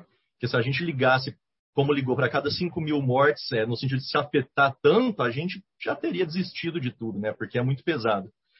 Mas ali eu tentei imprimir, é um quadrinho, foi um quadrinho pesado de fazer assim, e, e ele tinha isso, do, o mesmo ritmo, né? Aquelas variações. Um dia morreu 50, no outro dia morreu 800, aí no outro dia 400, fala, vai melhorar. Não, aí piora de novo.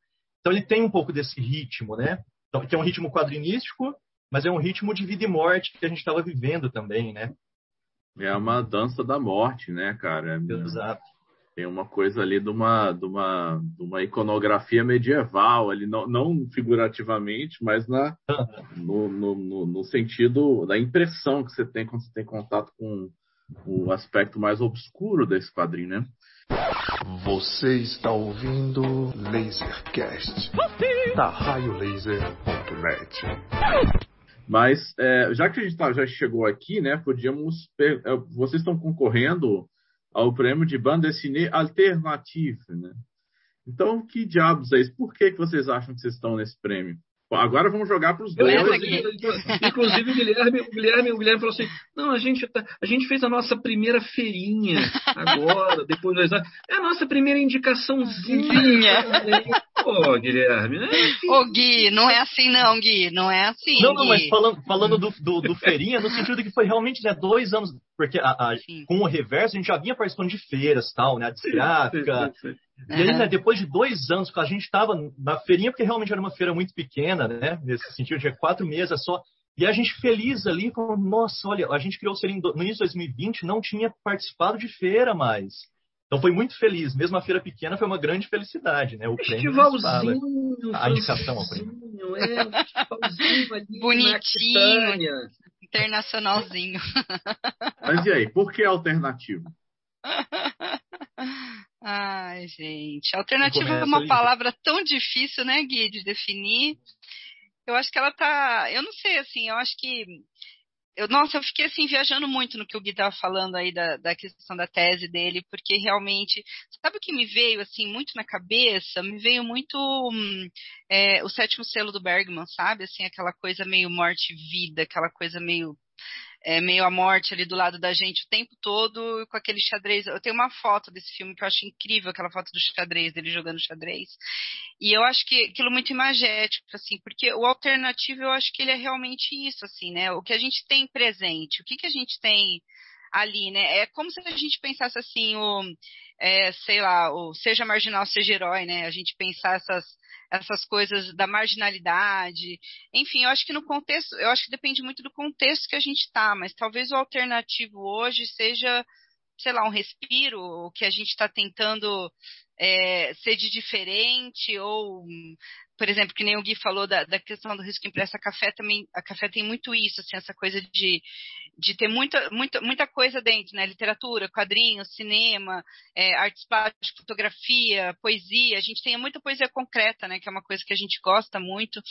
Então, eu não sei se é uma alternativa ao que já existe, assim, né? Uma coisa que a gente tem, eu não diria inventado, mas reinventado, assim, alternativa ao que está ali, ao que já é consumo, ao que já é visível, né? Não sei se é dentro de, desse sentido. Ou alternativo, a... porque é feito na raça, né, também. Também. Eu acho que a nossa porque... perspectiva é muito parecida. É, é, Tem isso mesmo, né? De, porque é feito muito na tá raça, né, posto, né, Gui? É. é. E o que está posto, que é dado, e existe, por mais que a, a, produção de quadrinhos, felizmente, seja muito diversificada, sim, sim. É, mas ao mesmo tempo, assim, tem, tem aquelas, aqu, aqueles cantos, né? Aquelas margens que são pouco exploradas, né? E, e eu acho que a, a, Café ela faz isso mesmo, né? Sempre fez de, de dar espaço para para mistura das coisas, tudo, e a gente vem nesse sentido também, né? De uhum. procurar uma alternativa para o que não está posto. O, é criar, acho que você falou que talvez não seja criar, mas eu acho que é criar, sim, né? É, é porque é. é. tanto criar linguagem quanto criar espaços, né? Espaços, eu acho que é isso, são tá espaços tá alternativos, né? É, está envolvido com, com oficinas, com, com palestras, com bancas. Por quê? Porque a gente está tentando criar espaços outros, né? É, e, e, falando da linguagem dos quadrinhos, tentando achar outros caminhos de leitura que não os que estão dados, né? Porque uhum. existem outros caminhos, né? Não, não é uma uhum. coisa só. E aí talvez um tanto de resgate, porque já existiram, né? É, é, é não se lê Little Name Wonderland como se lê o, o X-Men em 2000, de 2020, né? 2022. Uhum. São formas diferentes de se ler. E, e eu acho que a gente está um pouco saturado de uma mesma forma de se ler, né? Não à toa, é. é, é arrisco aqui, os filmes de super-herói, por exemplo, são uma grande mistura de todos os gêneros possíveis, né? Que é o que é uma, é uma diluição de tudo, né? Eu acho que a, uma coisa é a mistura, outra coisa é a diluição de tudo, né? Uhum, acho que a uhum, gente uhum. tem uma postura pró mistura e diálogo mas é. não diluindo isso só para fazer fanservice, né? É, como se fosse uma coisa, é, é só isso, né? Tipo, olha, a gente está fazendo isso daqui porque isso daí que está posto não é legal. Não, não é, é uma questão assim, eu acho que é, que é, que é se buscar mesmo, esse galgar novos espaços de, de possibilidades, e que muitas vezes não é para a gente especificamente. No caso, talvez, do Gui, que se colocou aí e utiliza, pôde utilizar o trabalho dele né, na tese, enfim, e que eu acho que isso é tão rico, gente. Nossa, eu ficaria te ouvindo horas aqui, viu, Gui, no, no seu trabalho aí, porque eu acho que deve ser muito gostoso realmente de, de vale aprender pena, sobre vale isso farei isso, Ciro, porque quando, realmente... Quando for a defesa, ele vai convidar a gente, se for, se for, oh, for liberado pra galera, né? na expectativa do convite, hein? Tô aqui na expectativa. Isso que vai ser ali por abril. Cobertura da defesa. Cobertura, da, defesa. Abril, cobertura da defesa em Anguleme. Esse é um trabalho que vai romper fronteiras no quadrinho. Não, eu tenho certeza Na disso. teoria de quadrinho brasileira. Nossa, tô, com certeza. Tô corrigindo aqui, ó. Daqui a pouco é a ah defesa. Ah lá, vê se Quando a que é, Guilherme, tá... a defesa? Que dia que é? A gente vai marcar, tô na correção, mas acho que vai ser ali para abril. Tá. Mas já qualificou tudo? Já, já. É, tô no finalzinho já mesmo. Já qualificou. Mas Ai, vocês, que legal, é, gente. Vocês estão representando mais ou menos duas coisas que são interessantes para a gente discutir. Primeiro, que assim, vocês estão fora dos grandes centros, assim, vocês não estão em São Paulo, Rio, etc. Então, estão trabalhando de, de, outros lugares no Brasil. Então, vocês estão também é, tem outras vozes que vocês estão representando, que é interessante. É, e também vocês estão é, falando sobre quadrinho experimental, né, de quadrinho dessa alternativo e tal, né? O que vocês acham que vocês estarem nesse prêmio, que é um prêmio um dos quadrinhos mais importantes do mundo, é, significa para essas duas instâncias de onde vocês falam, assim, sabe? É, quando a gente fala aqui que premiações, indicações e premiações são, são portas abertas, eu acho que é, é muito. Isso ajuda muito nesse, nesse lugar que a gente ocupa, né? Que é estar tá no, no interior, seja interior de São Paulo, interior é, do Paraná, porque você consegue mais acessos midiáticos, né? É, de conseguir levar, de novo, construir espaços, né? Levar essa notícia para lugares que normalmente não estão tão abertos para o campo dos quadrinhos, e aí isso vai possibilitando que você acesse outras pessoas. Eu acho que isso é muito importante, né? É... Para mim, assim, o que eu vejo é muito isso, essa, essa, esse auxílio em tentar criar espaços fora dos, dos grandes circuitos. Porque por mais que exista a internet e tudo mais, é, eu acho que tem uma diferença quando você está ali em São Paulo, capital, né? É, todo mundo está se encontrando, ah, nesse fim de semana vamos, vamos fazer um encontro ali no boteco? Você faz, uhum. né? Eu uhum. tenho que pagar uma passagem 500 quilômetros. Não é fácil, assim. Então tem alguma diferença, né? Então, nesse sentido, eu acho que é massa. Não sei como a Lígia vê. É, eu acho que eu, a gente tem essa, essa linha de pensamento bem parecida, viu, Gui? Porque eu sinto a mesma coisa, assim, eu sinto como se fosse uma possibilidade de, de se colocar fora desses circuitos, porque eu acho que a gente, o, o, Brasil, ele tem muito isso, né? Parece que o Brasil, ele se fecha em São Paulo, Rio de Janeiro, né? Que é o Brasil? São Paulo, o que está acontecendo no Mato Grosso, na Amazônia, não importa, né, Brasil? E, e, isso a gente estudava muito no jornalismo, assim, a gente pensava muito, porque é um, é um país muito extenso, né? É um país muito grande, são muitas possibilidades, muitas ferramentas. Eu penso quanta gente deve estar produzindo e não está sendo vista, né, ainda, ainda, né? Então, assim, são, são possibilidades muito diferentes. Eu acho que isso, eu acho que isso representa muito, né? Para mim, assim, do meu ponto de vista, que eu sinto, eu acho que a minha, a minha cidade, como eu tinha falado para vocês no comecinho, a minha cidade, ela tem uma representatividade no cenário cultural brasileiro muito forte que poucos conhecem, que é a questão do, do primeiro clube de cinema do Brasil de 52. E a gente já teve festivais de, de, de, cinema aqui muito grandes, muito, assim, eu cheguei a trabalhar no clube de cinema e pegar textos, assim, com com cartas de, é, sei lá, vamos, pôr assim, Anselmo Duarte, sobre a Palma de Ouro. A gente fez um festival aqui em Marília, esses, esses tempos não, uns 10 anos atrás, que veio aqui o Sérgio Ricardo e o Dib Luft, que são daqui, né? E a gente conversou muito com eles. Eu lembro que eu conversei muito com o Dib, o Dib falava, o Dib contando as histórias de como foi filmar com o Glauber Rocha. E ele falava, ai, Lídia, se eu tivesse te conhecido quando você era, se você fosse da década de 60, eu falava, ai, Dib, você seria o meu amor daquela época aquelas coisas, né? E, assim, eu acho que a gente tem, a Marília, assim, no caso, ela tem uma representatividade cultural nisso, mas que poucos sabem. É, e que poucos têm acesso a isso, assim, porque realmente, e eu, eu falo, estou falando de Marília, mas eu falaria do, do, Brasil como um todo, né? O Brasil como um todo, ele tem um, um contexto cultural muito forte, mas uma memória muito fraca, né? Uma memória cultural muito fraca, uma coisa da gente sempre valorizar o externo. É claro, né, que, que, que é muito melhor você ter um, um você tá em outro lugar, enfim. Mas o Brasil ele é muito pouco representado. E quando você fala disso no interior do, do país ainda, é como se o interior, é, a gente, eu sempre falo assim, ah, você é de Marília do interior profundo, né? Porque realmente é 500 quilômetros da capital, é não sei quantos do Rio, é não sei quantos de não sei da onde, não sei quantos de Curitiba, não sei quantos de Brasília.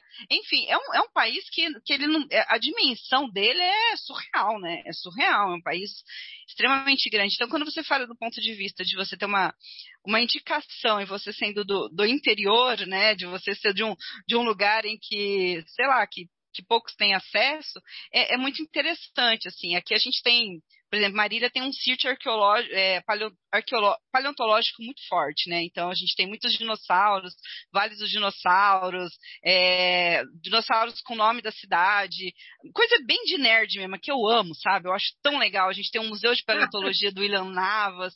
Então, assim, tem coisas aqui em Marília que eu acho que que poucas pessoas conhecem, que são pessoas que são de Marília, que fazem um trabalho bacana, em várias áreas, né? Eu falei da, da, paleontologia, porque eu adoro dinossauros, sou mega fã, mega nerd. Mas é sensacional, e... também adoro dinossauros, vou visitar a Marília assim que eu for pro Brasil, é. Nossa, vem, vem que eu vou te levar lá. eu, eu adoro dinossauro. E a gente faz uma escavação junto, porque eu adoro essas coisas, eu acho 10, assim, sabe? Tá Marília tem isso. Te mostro o clube de cinema também, se você quiser, você vai amar. Pode falar, Bruno, legal. te interrompi. Ih, pronto, e, ih, pronto. E aí, você e apresentou o clube de cinema, o Ciro é... já faz. Não, Ciro, você eu vai vou ficar calado Ciro. aqui. Não, você vai pirar. Tem todinho ali, ó. Não, você vai pirar porque tem muita história, viu? Eu tenho uma fofoca pra te contar muito boa disso. Mas assim, o acesso é muito legal para quando você vier pro Brasil, tá mais do que convidado. E eu acho que é isso, assim, a gente tem nomes muito grandes interiores, interiores das grandes das grandes não, interiores do Brasil que acho que podem ser representados de outras formas com uma memória diferente, né? Com uma memória, olha, o pessoal fez isso, né? O pessoal fez, a gente fez um festival aqui em Marília uma vez que chamava Empolgações Culturais, que era só sobre eventos de quadrinhos, artes, é pintura, artes gráficas, enfim.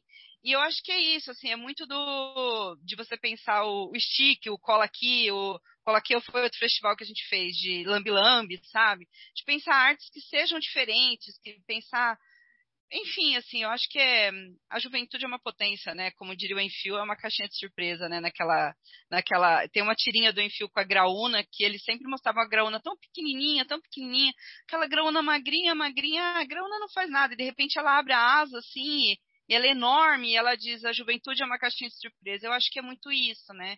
Eu acho que é você poder criar, você poder abrir espaço e poder, eu não diria marcar o seu nome, mas marcar a história de uma maneira diferente. Não precisa ser o seu nome, porque você vai ser esquecido daqui 100 anos e, enfim, deixa para lá.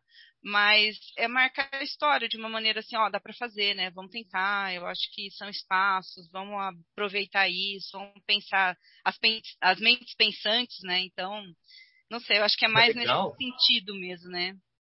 Legal isso que a gente está falando também, porque ó, dá para perceber que o, o, o, Marília, várias coisas, mas o cinema ali, né, já tem uma tradição, já tem uma força que acaba é, levando também uma, a produção de Marília para esse contato é. com a cidade, porque não é um quadrinho isolado, né? Não é um quadrinho que está sendo feito ali sem contato nenhum, seja na é, circulação, né?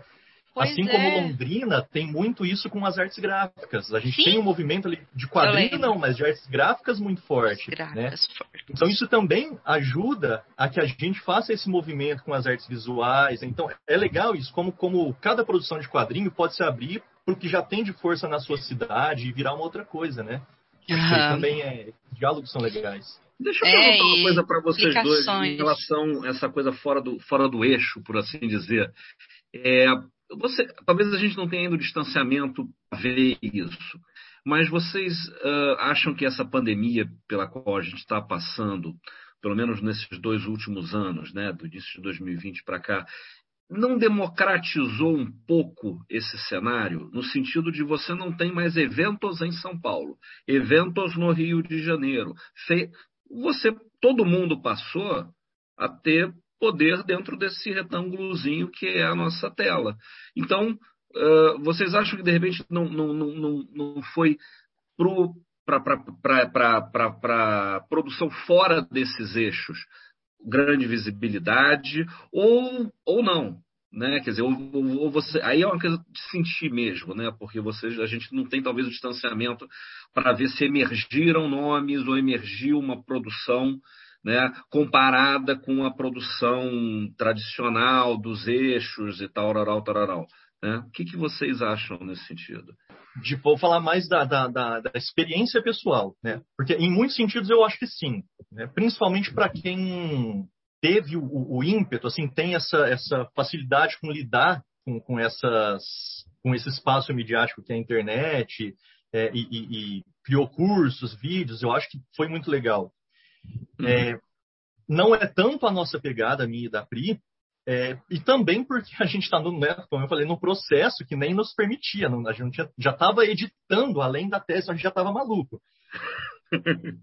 em contrapartida, então, assim, pensando em quem não tem essa, essa predisposição, não está com esse tempo e já, e já domina, a gente sentiu uma dificuldade por ser uma editora nova, por ser um selo novo.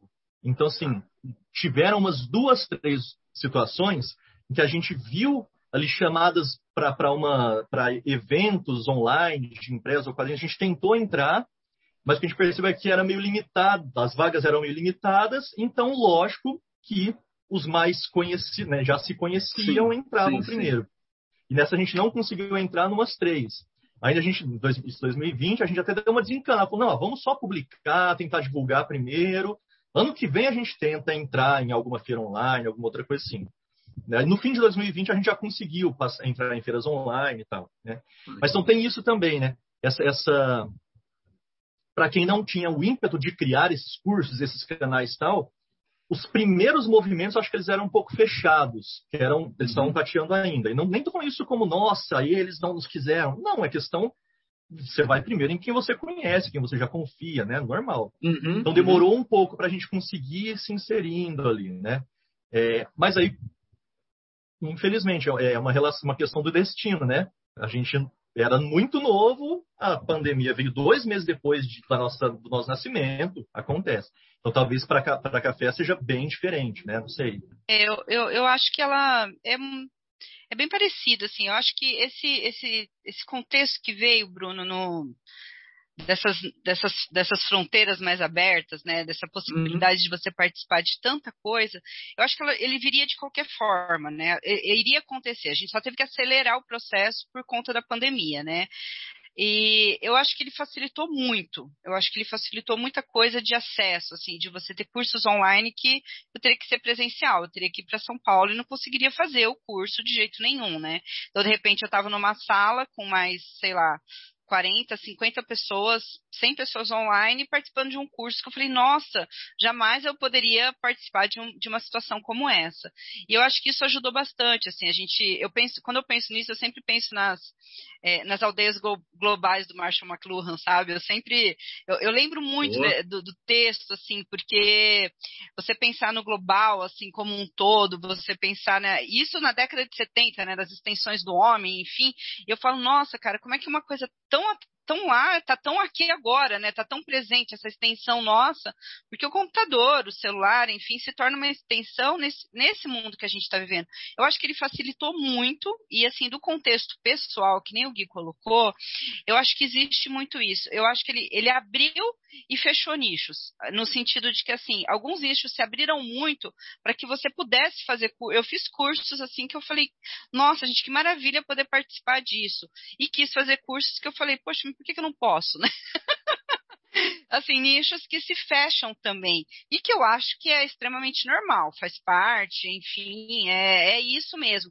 Feiras que quando a gente participava era incrível. O, assim, o que falta realmente, eu acho que é a questão da de quando você vai numa feira, numa, as festas que tem depois, a falo assim, fala de festa, mas porque você acaba, é, é, nesse momento que você acaba tendo mais intimidade no sentido de conhecer melhor um trabalho, de conhecer outra pessoa, de conhecer os contextos das outras, o que as pessoas estão apresentando, ou as ideias, ou o que surge, por exemplo, quando você senta, sei lá, não sei, a gente nunca sentou, eu e o Gui, para conversar, mas se sentar o risco e a café, é, e a gente sentar e falar, vamos criar uma coisa junto, né? Tipo, sentar numa mesa e falar, Pronto, vamos. Já tá, já tá acertado aí, é, já tá acertado, bem bolado aí. Vamos, vamos fazer, mas, mas é isso mesmo, sabe? Um, um, risco espacial, sei lá, um selo espacial, enfim, não sei.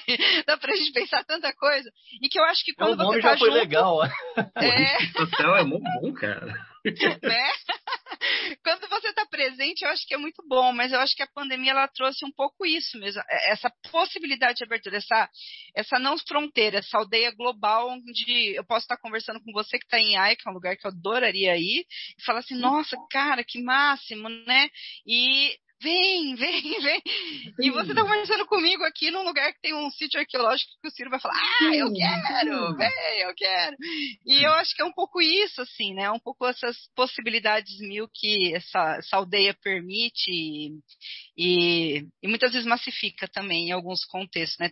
Nossa, teve um dia, gente, que eu vi umas fotos, assim, que eu falei, gente, mas quem é quem? Tava todo mundo igual, né? Tipo, rolou uma massificação das pessoas de, de imagem também. Eu acho que aconteceu muito isso nessa pandemia dessa, desse excesso de exposição, as pessoas ficaram muito mais presentes em Instagram, essas coisas, mas muito mais assim, postando foto de si mesmo, tomando sol, fazendo pão, fazendo comida e pintando cabelo. Então, mundo muito é, igual. As, assim, as mídias né? vão homogeneizando, né? É, eu falei, gente, mas. A gente vai virando um, um instrumento das mídias para se massificar, né? Sim, é, é que nem o quadrinho do Guilherme, igual os quadrinhos do Guilherme são assim, ele, a, a mídia toma conta do conteúdo. significante toma conta do significado e fala, agora eu vou replicar. É isso mesmo. Isso é um programa. Um total, né? Sou ser total aí na linguística. É, o, alternativo, o alternativo se destaca mais ainda, né? Quer dizer, ainda, voltando aqui claro. Para BD alternativa, no caso, quer dizer, Sim. da mesma forma, você, você, é, você se destaca mais nisso.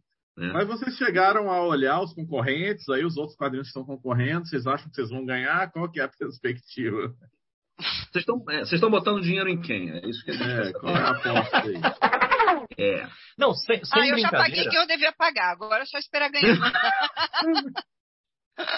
A gente recebeu o Pix. Inclusive, a gente recebeu o Pix. Obrigado. tá? ah, imagina, que aí estamos aqui para isso. Quando eu vi que a, que, que, que a gente estava lá com as abstratas e que a café estava lá com a silenciosa, eu fiquei muito, eu achei muito legal porque eu, eu realmente acho assim, daquela pontinha de esperança, porque eu, realmente, sem, sem brincadeira nenhuma, o fato de estar indicado, acho que já é super legal mesmo. Só que, lógico, pô, depois que você tá lá com 32, você fala, pô, dos 32, quem sabe, né? E aí eu fiquei, se, se eles pirarem muito nos quadrinhos abstratos, quem sabe? Se eles pirarem muito nos quadrinhos da Café, que são silenciosos, então eles vão ter uma compreensão total, quem sabe? Então, assim, dessa vez eu fiquei mais até do que da anterior, né, em 2018, eu fiquei muito feliz porque, assim, essa pontinha de, de esperança, ela tá ali mais... E seria, acho que a primeira, primeira do Brasil, com certeza, mas acho que a primeira até da, da América Latina, né? Eu, eu, se não me engano, que eu li lá a lista de ganhadores. Então, seria muito legal, né? É, tô, tô, aposto minhas fichas, sim, tenho, tenho, tenho esperanças. Mas o, o mais legal continua sendo estar na indicação, porque isso gera fluxo, né? Gera contato, diálogo, que é o talvez o mais importante para a gente. A gente estava falando das aldeias globais, eu lembrei muito do Franco Berardi, né? Que ele fala assim: já era, o apocalipse aconteceu, a gente está no inferno. O que dá para fazer é criar bolhas de solidariedade para poder ser capaz de momentos de felicidade. O miserável é um gênio! Acho que o quadrinho alternativo é um pouco isso, né? Boa. Não, exatamente. Exatamente. Linda frase, Gui, linda frase. Eu acho que é bem isso mesmo, né? É um pouco dessa, dessa solidariedade junto, assim, com, com tudo, né, do que está acontecendo. Eu acho que é um pouquinho da, aquelas, aqueles pouquinhos de alegria que a gente vai encontrando no caminho, né?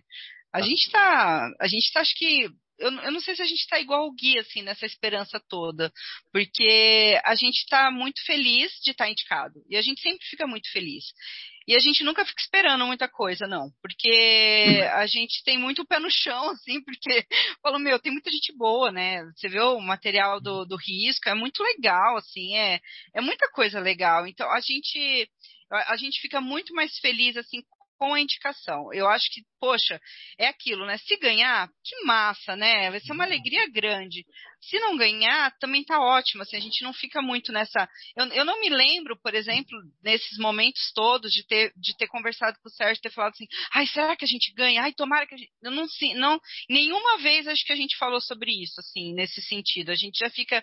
Acho que to, a gente fica tão feliz de ser indicado e já ter tantas indicações que a gente não entra muito nisso, assim, a gente fica muito mais no contexto de, uhum. pô, que massa, sabe? Eu, eu não e é verdade, agora parei para pensar nisso, a gente não pensou em nenhum momento assim, nossa, será que agora vai? Acho que não, assim, a gente está bem assim, pé no chão e bem, bem feliz de estar tá lá, mas é, mesmo, sabe mesmo... se um dia a gente ganhar, a gente possa estar tá presente, né, numa pandemia, depois que acabar a pandemia, mas não é uma não é uma condição nossa, não, a gente já está feliz de estar tá lá, assim, bem feliz mesmo. Mesmo sendo a quinta vez já é um nome que é conhecido. Sim. Um quadrinho agora que é universal, porque Sim. ele é sem fala. Eu acho que ambos, assim, eu estou dando pitacada de, de rasgação de seda, mas é, é, honesta. Eu acho que ambos têm condição, pelo, pelo que eu vi do, do trabalho do, do, do da, dos dois. Não vou nem dizer competidores, mas das duas, das duas classificadas. Nossa, é, não, não veria com assombro entendeu? Se, se, se por conta de todas essas é, dessas características do, dos dois projetos, dos dois trabalhos, né, é, é, saísse um e a gente vai ficar muito feliz que a gente vai poder estar lá, entendeu? E o filme vai É. receber por vocês no palco e eu vou filmar porque eu filmo melhor que vocês.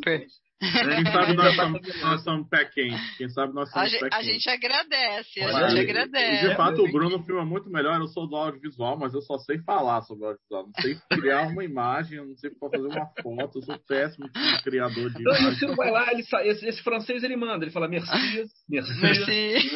Francês bem Merci macarrônico, mas vamos lá. bonjour, bonjour, Brasil, je suis. Nós em France ouvimos muito Lasercast. Oui. Agora, eu queria aproveitar que a gente está falando dessa questão aí das quadrinhos silenciosos, da, das chances e tal, considerando também a, o formato né, dos quadrinhos. Queria comentar um pouquinho, assim, eu pensei um pouco sobre os quadrinhos de vocês, é, falar um pouco as minhas impressões para a gente levar adiante algumas discussões mais conceituais sobre o tipo de trabalho que vocês estão publicando, né? É, em relação aos quadrinhos nacionais e tudo mais, né? Então, da Risco, do, da Risco Impresso, eu queria comentar o trabalho do Sal, né, do Alfredo Santos. Queria até perguntar para o Guilherme onde ele achou esse quadrinista, né, como foi o contato tal, qual foi a história por trás, que é uma, uma, publicação que eu lamentei não ter lido antes, né, porque eu teria botado lá na minha lista de melhores do ano, porque é um quadrinho realmente extraordinário, assim, né, ele tem muitas influências que você são visíveis, mas ao mesmo tempo nada ali é tipo derivado, derivado de nada, né, assim, é uma criação muito espontânea. E me lembrou um pouco o Victor Moscoso, né? Aquele cara da Zap Comics, tal, que fazia aquelas. O Mickey se desvirava uma coisa abstrata, ia, ia romper nas fronteiras do, dos recuados e aglutinando as coisas, né? Como se fosse uma espécie de uma, um, um, um, um fervilhamento, assim, um, uma coisa ebulindo, assim, transformando tudo como se tivesse um calor sobre uma história em quadrinhos que vai desmontando e refazendo uma, um movimento constante, né? É muito interessante, né? Me lembrou também alguns trabalhos do cubismo, alguns pintores mais de surrealismo abstrato, tipo os irmãos, o, casal Delané lá da França, que faz aquelas bolas, círculos coloridos e tudo mais, trabalha mais com cores, né? No caso do Sal. É... É, o, Walter chegou a escrever um texto que, que fala do trabalho do Sal, pensando por, por esse lado do cubismo também, assim, né? Ah, Legal, vou, vou linkar também esse texto do Walter aí no, no, nosso, né? Eu vou falar de essa coisa do silêncio, não vou ficar me demorando muito sobre isso, senão não vou parar, vou ficar falando sobre isso mais duas horas aqui. Mas eu queria só pegar uma ideia-chave do Bart, né? Que eu trabalho num artigo que eu fiz sobre o Arzak, né? Do, do Moebius. É, sobre a. Eu vou colocar o link para vocês também consultarem esse artigo, porque é na revista Esferas 2015 é, sobre o que, que, faz a potência de uma narrativa silenciosa, né? Assim, porque o Barthes ele tem essa ideia de ancoramento, né? Que é, é a ideia, uma ideia bem famosa dele de que a palavra ela ancora o sentido, né? Na, ideia de que a palavra ela é logocêntrica, então logicamente ela e ela é linear, então ela produz história, ela produz conhecimento, ela produz razão. Né? Logicamente eu não quero fazer uma separação, uma distinção de palavra e imagem aqui que é um pouco antiquado, uma oposição. Mas imagina que você tira a palavra de uma mídia como quadrinho e sobra a imagem, a linguagem e os arranjos, o sistema, como o Guilherme mencionou, né? Aí, bicho, as possibilidades dessa coisa se derreter, né? Assim, é, o Moeb já fazia isso lá no Arzak, né? A, a, a narrativa ela vai para onde ela tem que ir ela, as imagens elas têm uma propriedade metamórfica ali quando ela não está ancorada na palavra, que a palavra meio que dá é, a, a, a metáfora da âncora é muito útil para pensar. Ela, ela solidifica, ela, ela paralisa algumas ideias, e o que pode ser muito bom para os quadrinhos, né? Mas, mas se você quiser fazer a coisa deslanchar para um delírio completo, para a forma poder tomar o seu caminho livre, Aí você tira a palavra e a imagem ela corre solta. Eu, eu falo isso já sobre o cinema mudo na minha tese, né? Com o silêncio desses filmes, não um silêncio técnico, né? De não ter som, porque tinha som nesses filmes, tinha música, né? Só que é um silêncio de você opor, na verdade, a imagem à palavra e não ao som, né? E tal. O silêncio não está relacionado ao som, mas ao silêncio conceitual, assim, de você abstrair as ideias mesmo e, e sobrar as formas. Né? E aí eu queria depois perguntar para o Guilherme se ele acha que o significante já carrega significado sozinho, né? É uma pergunta é, até capciosa, né, Guilherme, para te complicar aí, porque não é fácil de responder. Mas eu achei esse, esse quadrinho do Sal, ele simplesmente é, a, a, os, o, a, o grid vai se deformando, se refazendo como se fosse um moto perpétuo, um moto contínuo de, de da, da, linguagem pura dos quadrinhos. Eu não sei se puro é muito bom usar, mas eu queria que ele comentasse um pouquinho sobre isso. Daqui a pouco eu quero comentar sobre a café espacial também. Então, o, o Sal, o Sal é um cara muito legal, assim. Além de um grande autor, ele é um querido, né? É muita gente fina. Eu conheci ele no Instagram então, nessa de estar tá pesquisando para tese e tal, aí você vai lá, dá um, lança um hashtag Abstract Comics para ver o que, que aparece no Instagram e tal. E aí encontrei o trabalho dele, comecei a trocar ideia com ele e alguns outros autores. E ele, a gente conversando, ele explicou que, que ele estava com esse trabalho assim no Paint, né? É, chegou a propor para uma, porque eu perguntei, ah, tem editoras, né, que investem aí na Espanha, que investem em quadrinho experimental, mais radical mesmo, né, quadrinho abstrato, e tal. Ele falou, ah, poucas também, que se focam nisso poucas. Eu até propus um trabalho para uma editora e ela não quis publicar. Falei, pô, que trabalho é esse, né? Tá pronto, foi proposto, mas não está publicado. Aí ele mandou, né? E aí é lógico, eu pirei quando eu vi o quadrinho dele, porque é, é uma HQ, de alguma forma, eu falar que é uma HQ de ação, né? Porque é isso, é movimento o tempo todo, só que é movimento do, do grid, é movimento da, das formas. E tem, ainda que né, você perguntou assim, ah, o significante carrega significado, eu entendo que sim, porque esse movimento já diz, né? O, o conversando com o Sal, tal, ele é um cara, ele participa de performances, então ele desenha os quadrinhos enquanto tem, tem outros amigos tocando, né, fazendo música. Então ele tem isso da performance, ele encara o desenho como um, um, um paralelo assim, com a dança. Ele encara assim, o ato de desenhar como esse paralelo da dança. Então envolve o prazer, envolve o movimento, envolve a gestualidade. E ele vai carregando o quadrinho dele disso. Mas apesar a gente fala essa questão do, do significante que já carrega um significado, de movimento, de ruptura, de reconstrução, tá tudo isso lá, né? De, de... tem uma ancoragem. Por que tem ancoragem? Por conta do título, né? É, é, o título né, na, na, obra, quanto mais abstrata é a obra, acho que o título vai tendo esse papel. O Barthes não está errado, né?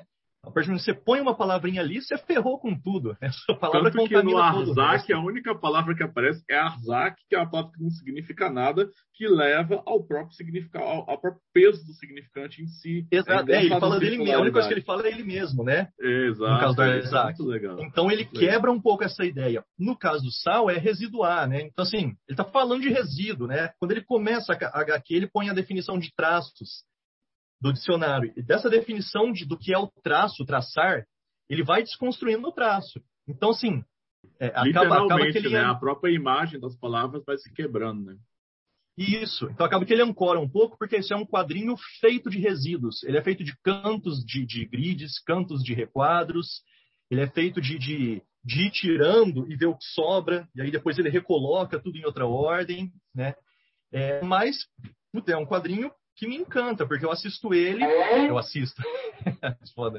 Eu leio ele, eu olho ele é, nesse paralelo com, com, com, a, com, a, forma que eu ouço uma música instrumental mesmo. É ritmo, né? É, é, tem camadas, tem uma, se fosse levar para você, tem paredes sonoras, né? No, no, caso dele, tem ali um, um entrelaçado de, de, traços e imagens e camadas, né? É, e me encanta muito esse tipo de trabalho que, que é uma coisa mais de ritmo e, e, e tensões de, de matéria, né? E não necessariamente de conclusões de significado. Eu gosto muito disso. Sim, é, vale muito a pena. Residuar, é, eu não, não, tinha me ligado que era assim que se pronunciava, mas recomendo, não só recomendo todos os quadrinhos que estão na, inclusive os do Guilherme, né? Já escrevi sobre e tudo mais, é, que estão no risco impresso, mas esse daí é, também me deixou bastante impactado o quadrinho é, dos mais interessantes publicados no Brasil nos últimos anos, tá? E eu queria comentar um pouquinho também, pegando essa, esse gancho do silêncio, né? Especialmente da, da, da Café Espacial, porque Café Espacial, de fato, abstém-se das palavras mesmo, né? Em todas as histórias. E o pessoal usa esse princípio aí de desancorar para também poder levar essas histórias para diversas direções diferentes, né? Eu, eu são muitas histórias interessantes, né? São várias mas eu gostei, por exemplo, a primeira do Rafael Irata, né, em que é uma pessoa que está vendo a TV e aí a, existe uma sombra que vai o consumindo e tudo mais. É uma, é uma, é uma mídia morfose que acontece ali, né? O personagem começa a virar o que ele consome na mídia. A mídia é que nem a, a Lídia já mencionou o McLuhan aí, né?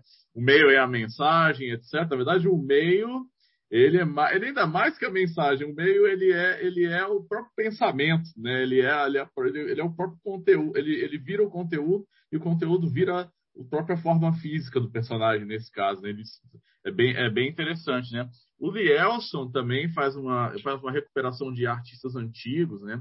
Lielson é muito erudito. Carrossel. é, história em quadrinhos. Aí ele, ele é, referencia o Muybridge, o Agostini, o Granville, que é um ilustrador francês do século XIX, né? E ele me lembrou um pouco aquele filme Anthrax, do, do René Clair, que é um filme mudo experimental, que Sim. é né? Acho que é, é, é bem legal. O, o Nelson ah, gosta muito de, de, de, dessas, dessas coisas, assim, sabe? Ele cria muito uhum. em cima dessas possibilidades. E eu acho que é, foi uma das ideias que ele teve para esse quadrinho também. É, eu nunca tinha lido um quadrinho do Lielson, achei legal, é. porque o Lielson é um cara genial, muito legal as ideias dele, mas também, e é bom que ele pega essa erudição da história dos quadrinhos e plasma ali, né, numa coisa bem louca também, é bem surrealista, assim, bem interessante, né. É... Daqui a pouco eu vou te passar a palavra para você comentar também, Lídia. Deixa eu só fazer esses comentáriozinhos aqui. É, do Pátio Urbano, que é um quadrinho super agressivo, assim, é uma coisa gore, né? Assim, é uma, é uma violência explícita, é, exagerada, no sentido de que é, tem que ser assim mesmo, né? Lembra um pouco o final do Taxi Driver, o filme Taxi Driver, né? Acho que é uma referência direta, né? Uma referência explícita, né? Que no caso o Scorsese vai filmar de cima, assim, fazer um plano, um, um traveling por cima, mostrando aquela cena de de massacre que ocorre no final do filme. Eu acho que é um pouco aquilo. Spoiler. Né? Olha o spoiler. Não, Pô, não, não, não, no Taxi Driver. O Taxi Driver não dá, não precisa, não dá para ser spoiler. Mas, é. Pô, lindo. Da... Hard boil total aquilo, nossa. Eu lembrei do Geoff Darrow, né? Pô, pô é, do muito. Geoff Darrow também o traço é, parece um pouco o estilo de desenhar, né, e tal. É, e uma outra violência como geração de mundo, né? Também assim, a outra violência como expressão do mundo. Também é, um, é obviamente uma estética extrema, mas e, e, no, e, no, silêncio ela vira ainda mais impactante, assim, porque você só vê a violência, o gore, o explícito, e aquilo ali é como se você abrisse a víscera do mundo, né? Pra gente e tal. O da Okomizo, ela tem uma coisa Miyazaki ali, né? Meio Moebius, meio Miyazaki, o traço a lápis, se eu não me engano, né? É, só que no final vira um game, aí vira uma coisa assim também interessante de, de, você brincar com uma expectativa e no final subverter ela com outra coisa, né? É, da Lulipena, também o estilo da Lulipena ele, ele é minimalista, super bonito. Eu adoro aquele, aquele romance gráfico dela. Acho um dos melhores trabalhos de, de, de graphic novel assim, brasileiro dos últimos tempos. Aliás, de todos os tempos. É, é, o, é o Sem Dó, né? Que chama? E, e, esse quadrinho é bem legal, é diagramático, né? Tem, lembra um pouco Laerte, a Laerte também, assim, tá com uma influência desse daí. Só mais o. Eu gostei também do, do Felipe Parucci, né? Que também tem uma influência de Laerte, eu acho, né? É, que é a, a, última história, né? É a última história. Que é uma mulher que vai ficando gigante, gigante, gigante, abrindo os quadros, saindo dos quadros, abrindo a página, né? A metalinguagem presente, bem do, no estilo da Laerte mesmo, assim, de que o personagem ele fica maior que a linguagem, né? Ele vira mais que um símbolo, ele vira mais que uma narrativa, ele vira simplesmente uma potência que se expande. E o fato de ser uma mulher é extremamente significativo, porque eu acho que tem um gesto político muito interessante ali, né? Então, esses aí são apenas algumas direções para onde o silêncio pode levar o quadrinho, que é realmente esse último quadrinho do Felipe Paruti é também metalinguístico nesse sentido assim, não tem palavra, então vamos crescer gigante. É que nem acontece no, no, no residuar, né? Assim, você deixa livre, vai crescer, vai crescer, vai crescer e vai chegar em direções que, né? E assim, eu, e assim, é, eu parabenizo vocês porque eu não sabia que vocês, o Guilherme eu já sabia que tinha relação forte com outras artes, né? Com uma intermedialidade. Porque o pessoal de quadrinhos às vezes é muito bitolado, né? O pessoal fica só lá, lá lendo o gibi e tal. Mas quando você coloca um tempero ali, expande para outras coisas, né? E como a Lídia está falando dessa tradição de cinema, de Marília e tudo mais, é, isso daí é, é, como se você colocasse uma outra, uma outra reação química dentro de um processo ali que vai transformar numa outra coisa e gera outros tipos de conhecimento, né? É, eu não sei, Lídia, o que, que você tem? Você acha que tá, tá, esses comentários são adequados aí para o quadrinho? Super adequados, nossa, imagina, como não, né? Eu acho que é, que é super adequado, porque essa, essa revista a gente recebeu muita proposta, muita, muito material para publicação. E o mais difícil é quando recebe muita, né? Quando você recebe pouca, você já reclama, ah, não recebi nada, o que eu vou fazer? Mas quando recebe muito, tem muita coisa boa, é difícil, porque você tem que selecionar de um jeito é, muito pontual. Então a gente seleciona três, quatro vezes. A gente vai colocando em pastas, ó, gostei, não gostei. Cada um escolhe uma vez, depois outro escolhe, e tem outras que todo mundo escolhe junto. E todas essas elas têm esse sentido de bem do que você disse, assim, e do que o Gui tinha dito um pouquinho antes. Elas têm um pouco de sinfonia, sabe? Se você pegar um pouco a café, se você pegar a café como um todo, a gente não queria ter texto nenhum, a gente não ia colocar o editorial, a gente não ia colocar nada.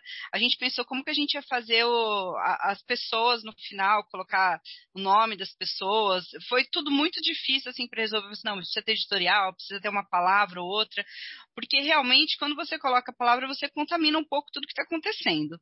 E aí, quando a gente foi fazer esse, essa, essa, café nesse sentido, a gente começou a pensar sobre isso, a gente começou a buscar quadrinhos que eles viessem de um começo e fizessem como se fosse uma sinfonia no final mesmo. É, é assim, um começo lento e um, um andropo, assim, uma coisa bem rápida, né? Um topo, assim, um vamos, vamos, vamos, vamos, vamos, como se fosse uma batida muito forte, né? Então, o final, ele é proposital nesse sentido, né? Essa, esse quadrinho do Rafa do Meta, dessa metalinguagem, essa mulher que se transforma e volta e é ela mesmo, ela tem muito a ver com, com o começo, né? Do que que é, assim, como a gente começa no silêncio, o silêncio tomando conta de tudo isso, tomando conta do mundo, tomando conta da gente, e ela tem é, essa possibilidade. Uma das ideias que surgiu com esse para esse quadrinho foi porque eu gosto muito traba do trabalho do Gustavo Duarte.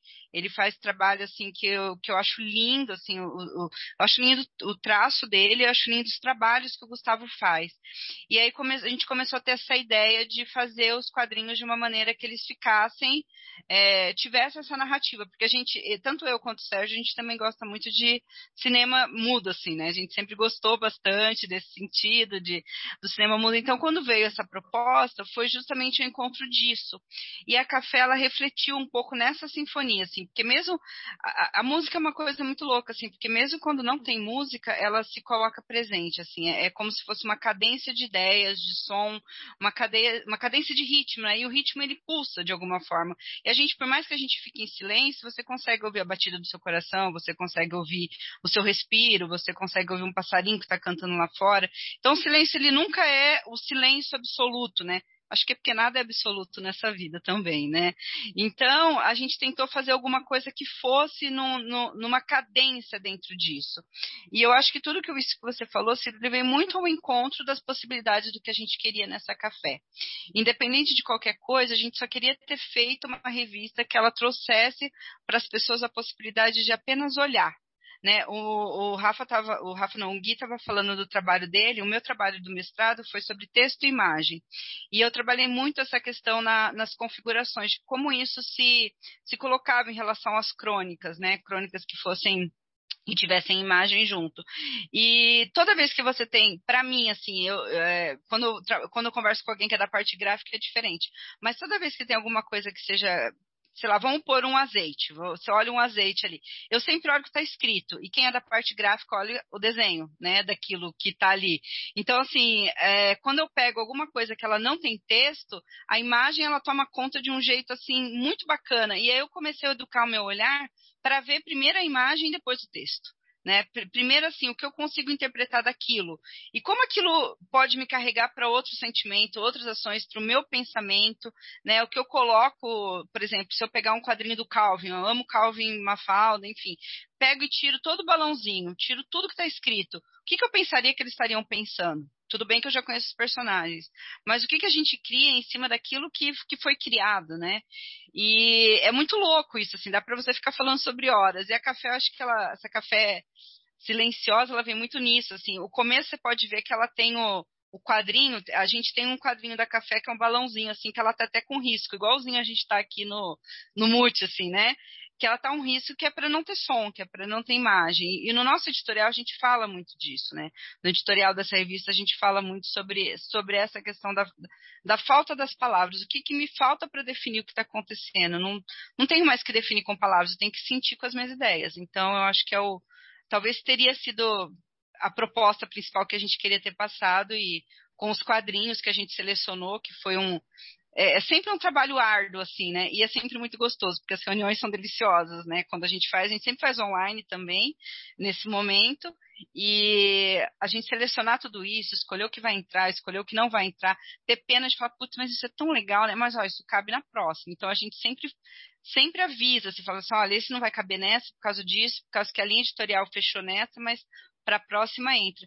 Então, acho que tudo que você falou vem muito ao encontro, assim, eu acho que toda a sua interpretação é, é muito rica, assim. Eu fico muito feliz de, de alguma forma, isso ter te agradado, ter agradado seu olhar, suas leituras, porque era o que a gente queria fazer, né? Assim, queria trazer esse outra reflexão. Porque talvez daqui a um tempo, se você fechar a café agora e daqui cinco anos abrir, você vai talvez ler ela de outro jeito, né? Vai ver outras coisas, outras ideias, outras possibilidades, né? No que está ali, porque está aberto, né? Eu adoro coisas que fiquem finais de filme aberto, assim, quando alguém fala, fala, gente, mas o filme não tem final, né? As pessoas falam, falam não é maravilhoso? As pessoas, você é louca! Como é isso? Um filme não tem final e você acha bom? Eu falo, gente, é incrível!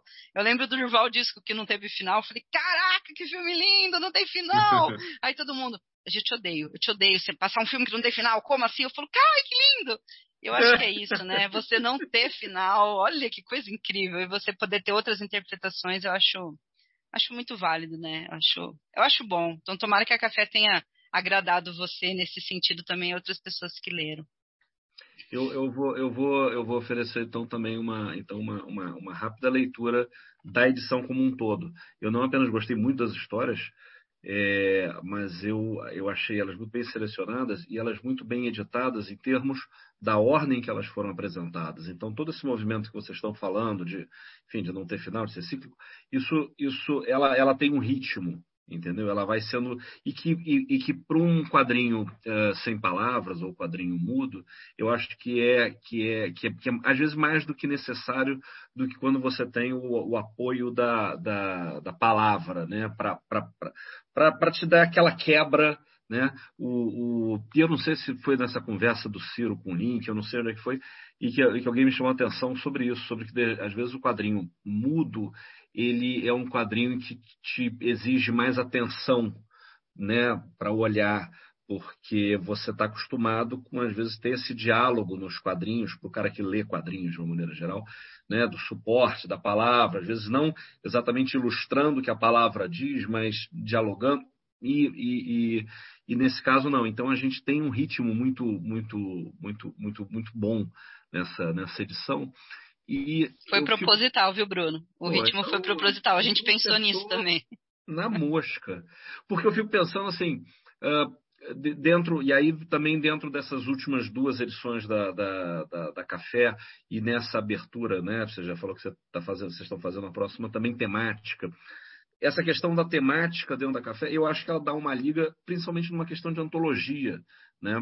Porque você, você, antologia, você às vezes tem tirando para todos os lados, é o que chegou. E quando vocês tiveram, fizeram na edição passada, nessa edição, que eu acho que né, é, um, é, é, é subindo mais um degrau em qualidade né, de, de, de da, da, seleção e da, e da temática, das reflexões, vocês mantêm uma diversidade muito grande de tudo, de estilos de gêneros, de, de, de, linguagens, de, de, de, de, uh, de, autores também, né, de quadrinistas. E e me parece isso, que deu uma, dá uma liga muito interessante, né? muito mais do que quando você, não desmerecendo nenhum outras antologias, mas muito mais do que muitas coisas de antologia que a gente vê de quadrinho independente, hashtag alternativo. Né? Então, isso, isso funciona. E, e você mencionou Gustavo Duarte, é, seus quadrinhos mudos e tal. E, e tem um, um, uma obra do, do, do, do, Gustavo que não saiu no Brasil por conta também de pandemia, que saiu na Alemanha apenas, que é o Gabinete das Maravilhas e tal. E aí a gente fez, eu fiz uma resenha para. Você está na Raio Laser na Europa, você né, ganha, assim, você recebe também coisas que saem. E é muito legal, porque na verdade tem Vamos uma linkar a resenha. Vamos linkar a resenha. Vamos linkar a resenha. Já quero esse enfim, quadrinho aí, que lindo. que lindo. Olha o traço do Gustavo, ele é muito elegante, né? O traço Não dele é, é? maravilhoso. Não é? Eu não sou Eu sou muito fã dele, ele é muito demais, gente. Muito, muito. E, e- e é engraçado porque é uma coletânea de, de- de- de histórias que ele publicou em outros lugares. É, tem uma inédita. E como é na Alemanha, quando você tem alguma coisa de diálogo, de escrito e tudo mais, é em alemão. Mas é muito pouco. Então, assim, também, né, você falou, ah, a gente não sabia se faz- o que que fazia em relação ao, ao prefácio, apresentação, se, se vai quebrar. Olha, a história tem título. O título a gente lê, quer dizer, né, a não ser que queira E foi uma coisa que pegou a gente. A gente falou assim: será que a gente vai pôr? Será que a gente não vai pôr? Tanto é que a gente evita bastante, mas assim, precisa Uhum. ter. Precisa, em algum momento precisa. Tem- tem- é, é multimodal, né? Quer dizer, você, você, você no, no- no- em, algumas histórias você tem a coisa do som como onomatopeia ou como o- o- a representação visual, quer dizer, você não precisa. É quase como a professora do Charlie Brown, né? Que uau, uau, uau, você não sabe o que ela está falando, mas você sabe o que ela está falando, você infere aquilo. Então o quadrinho mudo ele, ele, ele é o contrário, né? Você às vezes tem a Que questão. interessante você ter falado nisso, porque a, a professora do Charlie Brown foi uma das coisas que eu falei com o pessoal né, quando a gente teve reunião. Eu falei, gente, tem coisas que elas não precisam aparecer.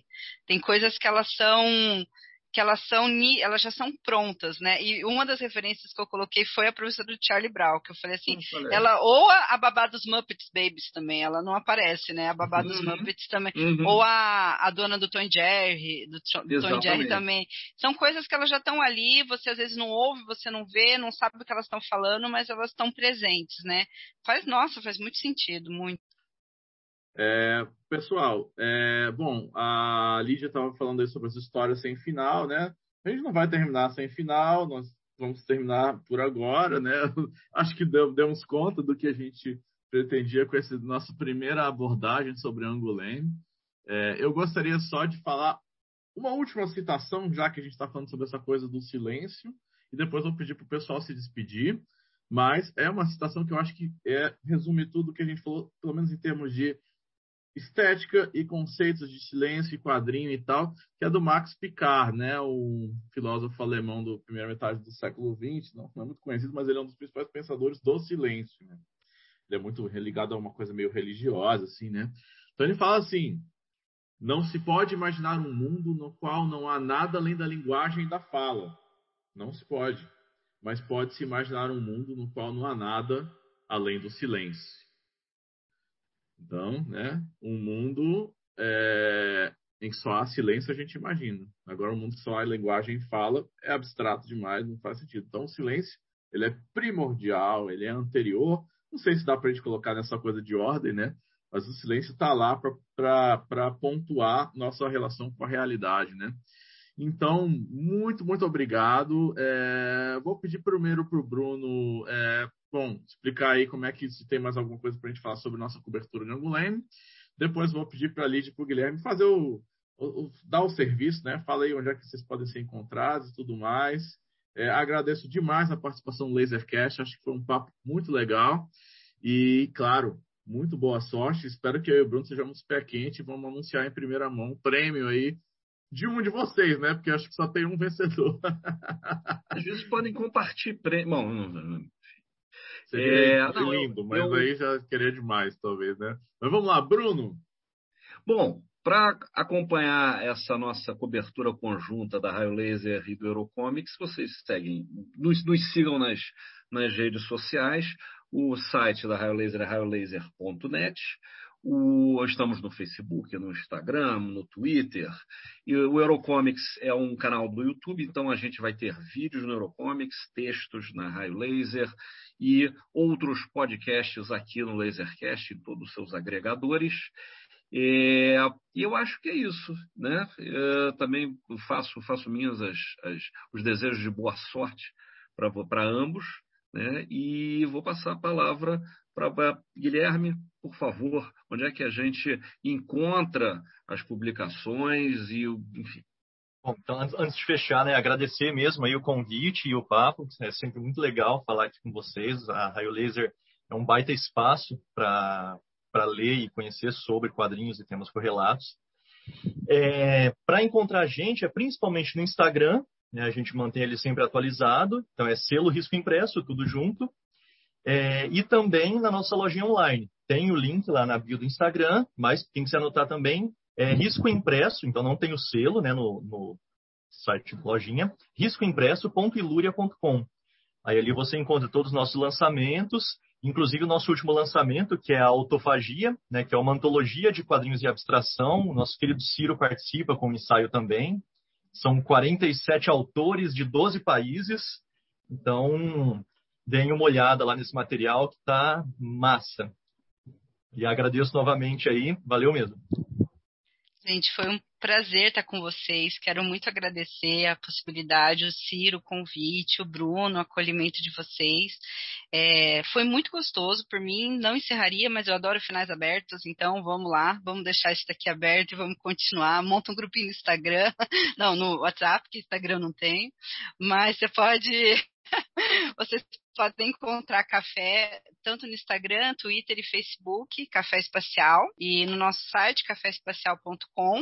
No nosso site a gente tem alguns é, boxes de venda também, que a gente vende várias revistas antigas juntas, né? Assim, alguns boxes, algumas é, materiais que estão junto, as nossas é, revistas novas, a Café é, Silenciosa, Café Erótica, que a gente ainda tem, e a gente está com a chamada aberta para a próxima Café de Resistência.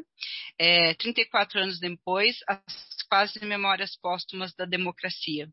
Então, foi o que a gente foi, não, é o que a gente está vivendo aí, essas quase memórias póstumas todas, né? Quase. Vamos ter esperança para que não, né? Porque tá tão difícil ter esperança nos dias que a gente está que, que, estamos vivendo, mas enfim, tá, todos vocês estão convidados, Siri, Inácio, Gui, por favor, todo mundo do, da, da Risco, ser, olha, pode mandar pra gente, assim, o que vocês quiserem, vai ser um prazer, eu acho que quanto mais a gente democratizar o acesso e facilitar o acesso e fazer coisas conjuntas e colaborativas, mais legal é. Então, e eu estou torcendo muito por vocês, assim, também em Angoleme. Eu acho que é, é, o que eu, é o que eu disse, assim, a gente está indicado e está muito feliz de estar indicado, mas a gente não pensou em nenhum momento em ganhar. Então, quem ganhar, a gente vai ficar muito feliz, né? A gente está tá contente. Então, se vocês forem premiados, a gente vai estar tá como se fosse a gente também. Então, a gente está muito contente, muito feliz. E obrigada, Ciro, obrigada do Bruno do Espaço. Espero que possamos nos encontrar mais vezes por aí e por aqui também no, na, nas nossas conversas do Raio Laser, que foi muito gostoso. Foi um prazer participar. Obrigada mesmo. Legal, pessoal. É, lembrando que a gente coloca sempre um post no próprio blog com vários links que a gente citou, coisas, imagens e, logicamente, também colocamos os sites onde vocês vão poder adquirir os quadrinhos. Uh, do pessoal que está concorrendo em Anguleme aqui, tá bom? Então, muito obrigado por acompanhar mais uma vez o Lasercast. Fiquem ligados na programação de Anguleme e da Raio Laser. Um beijão para todo mundo aí e até mais! Au revoir! Au revoir! Au revoir! Raio Laser é Ciro Inácio Marcondes, Pedro Brant, Márcio Júnior, Marcos Maciel de Almeida, Dandara Palankoff, Bruno Porto, Lima Neto. Edição do Lasercast, Éder Freire e Gustavo Trevisoli. Mídias sociais, Ed Tenório. Diagramação e design, Bruno Porto e Poliana Carvalho. Acesse raiolaser.net.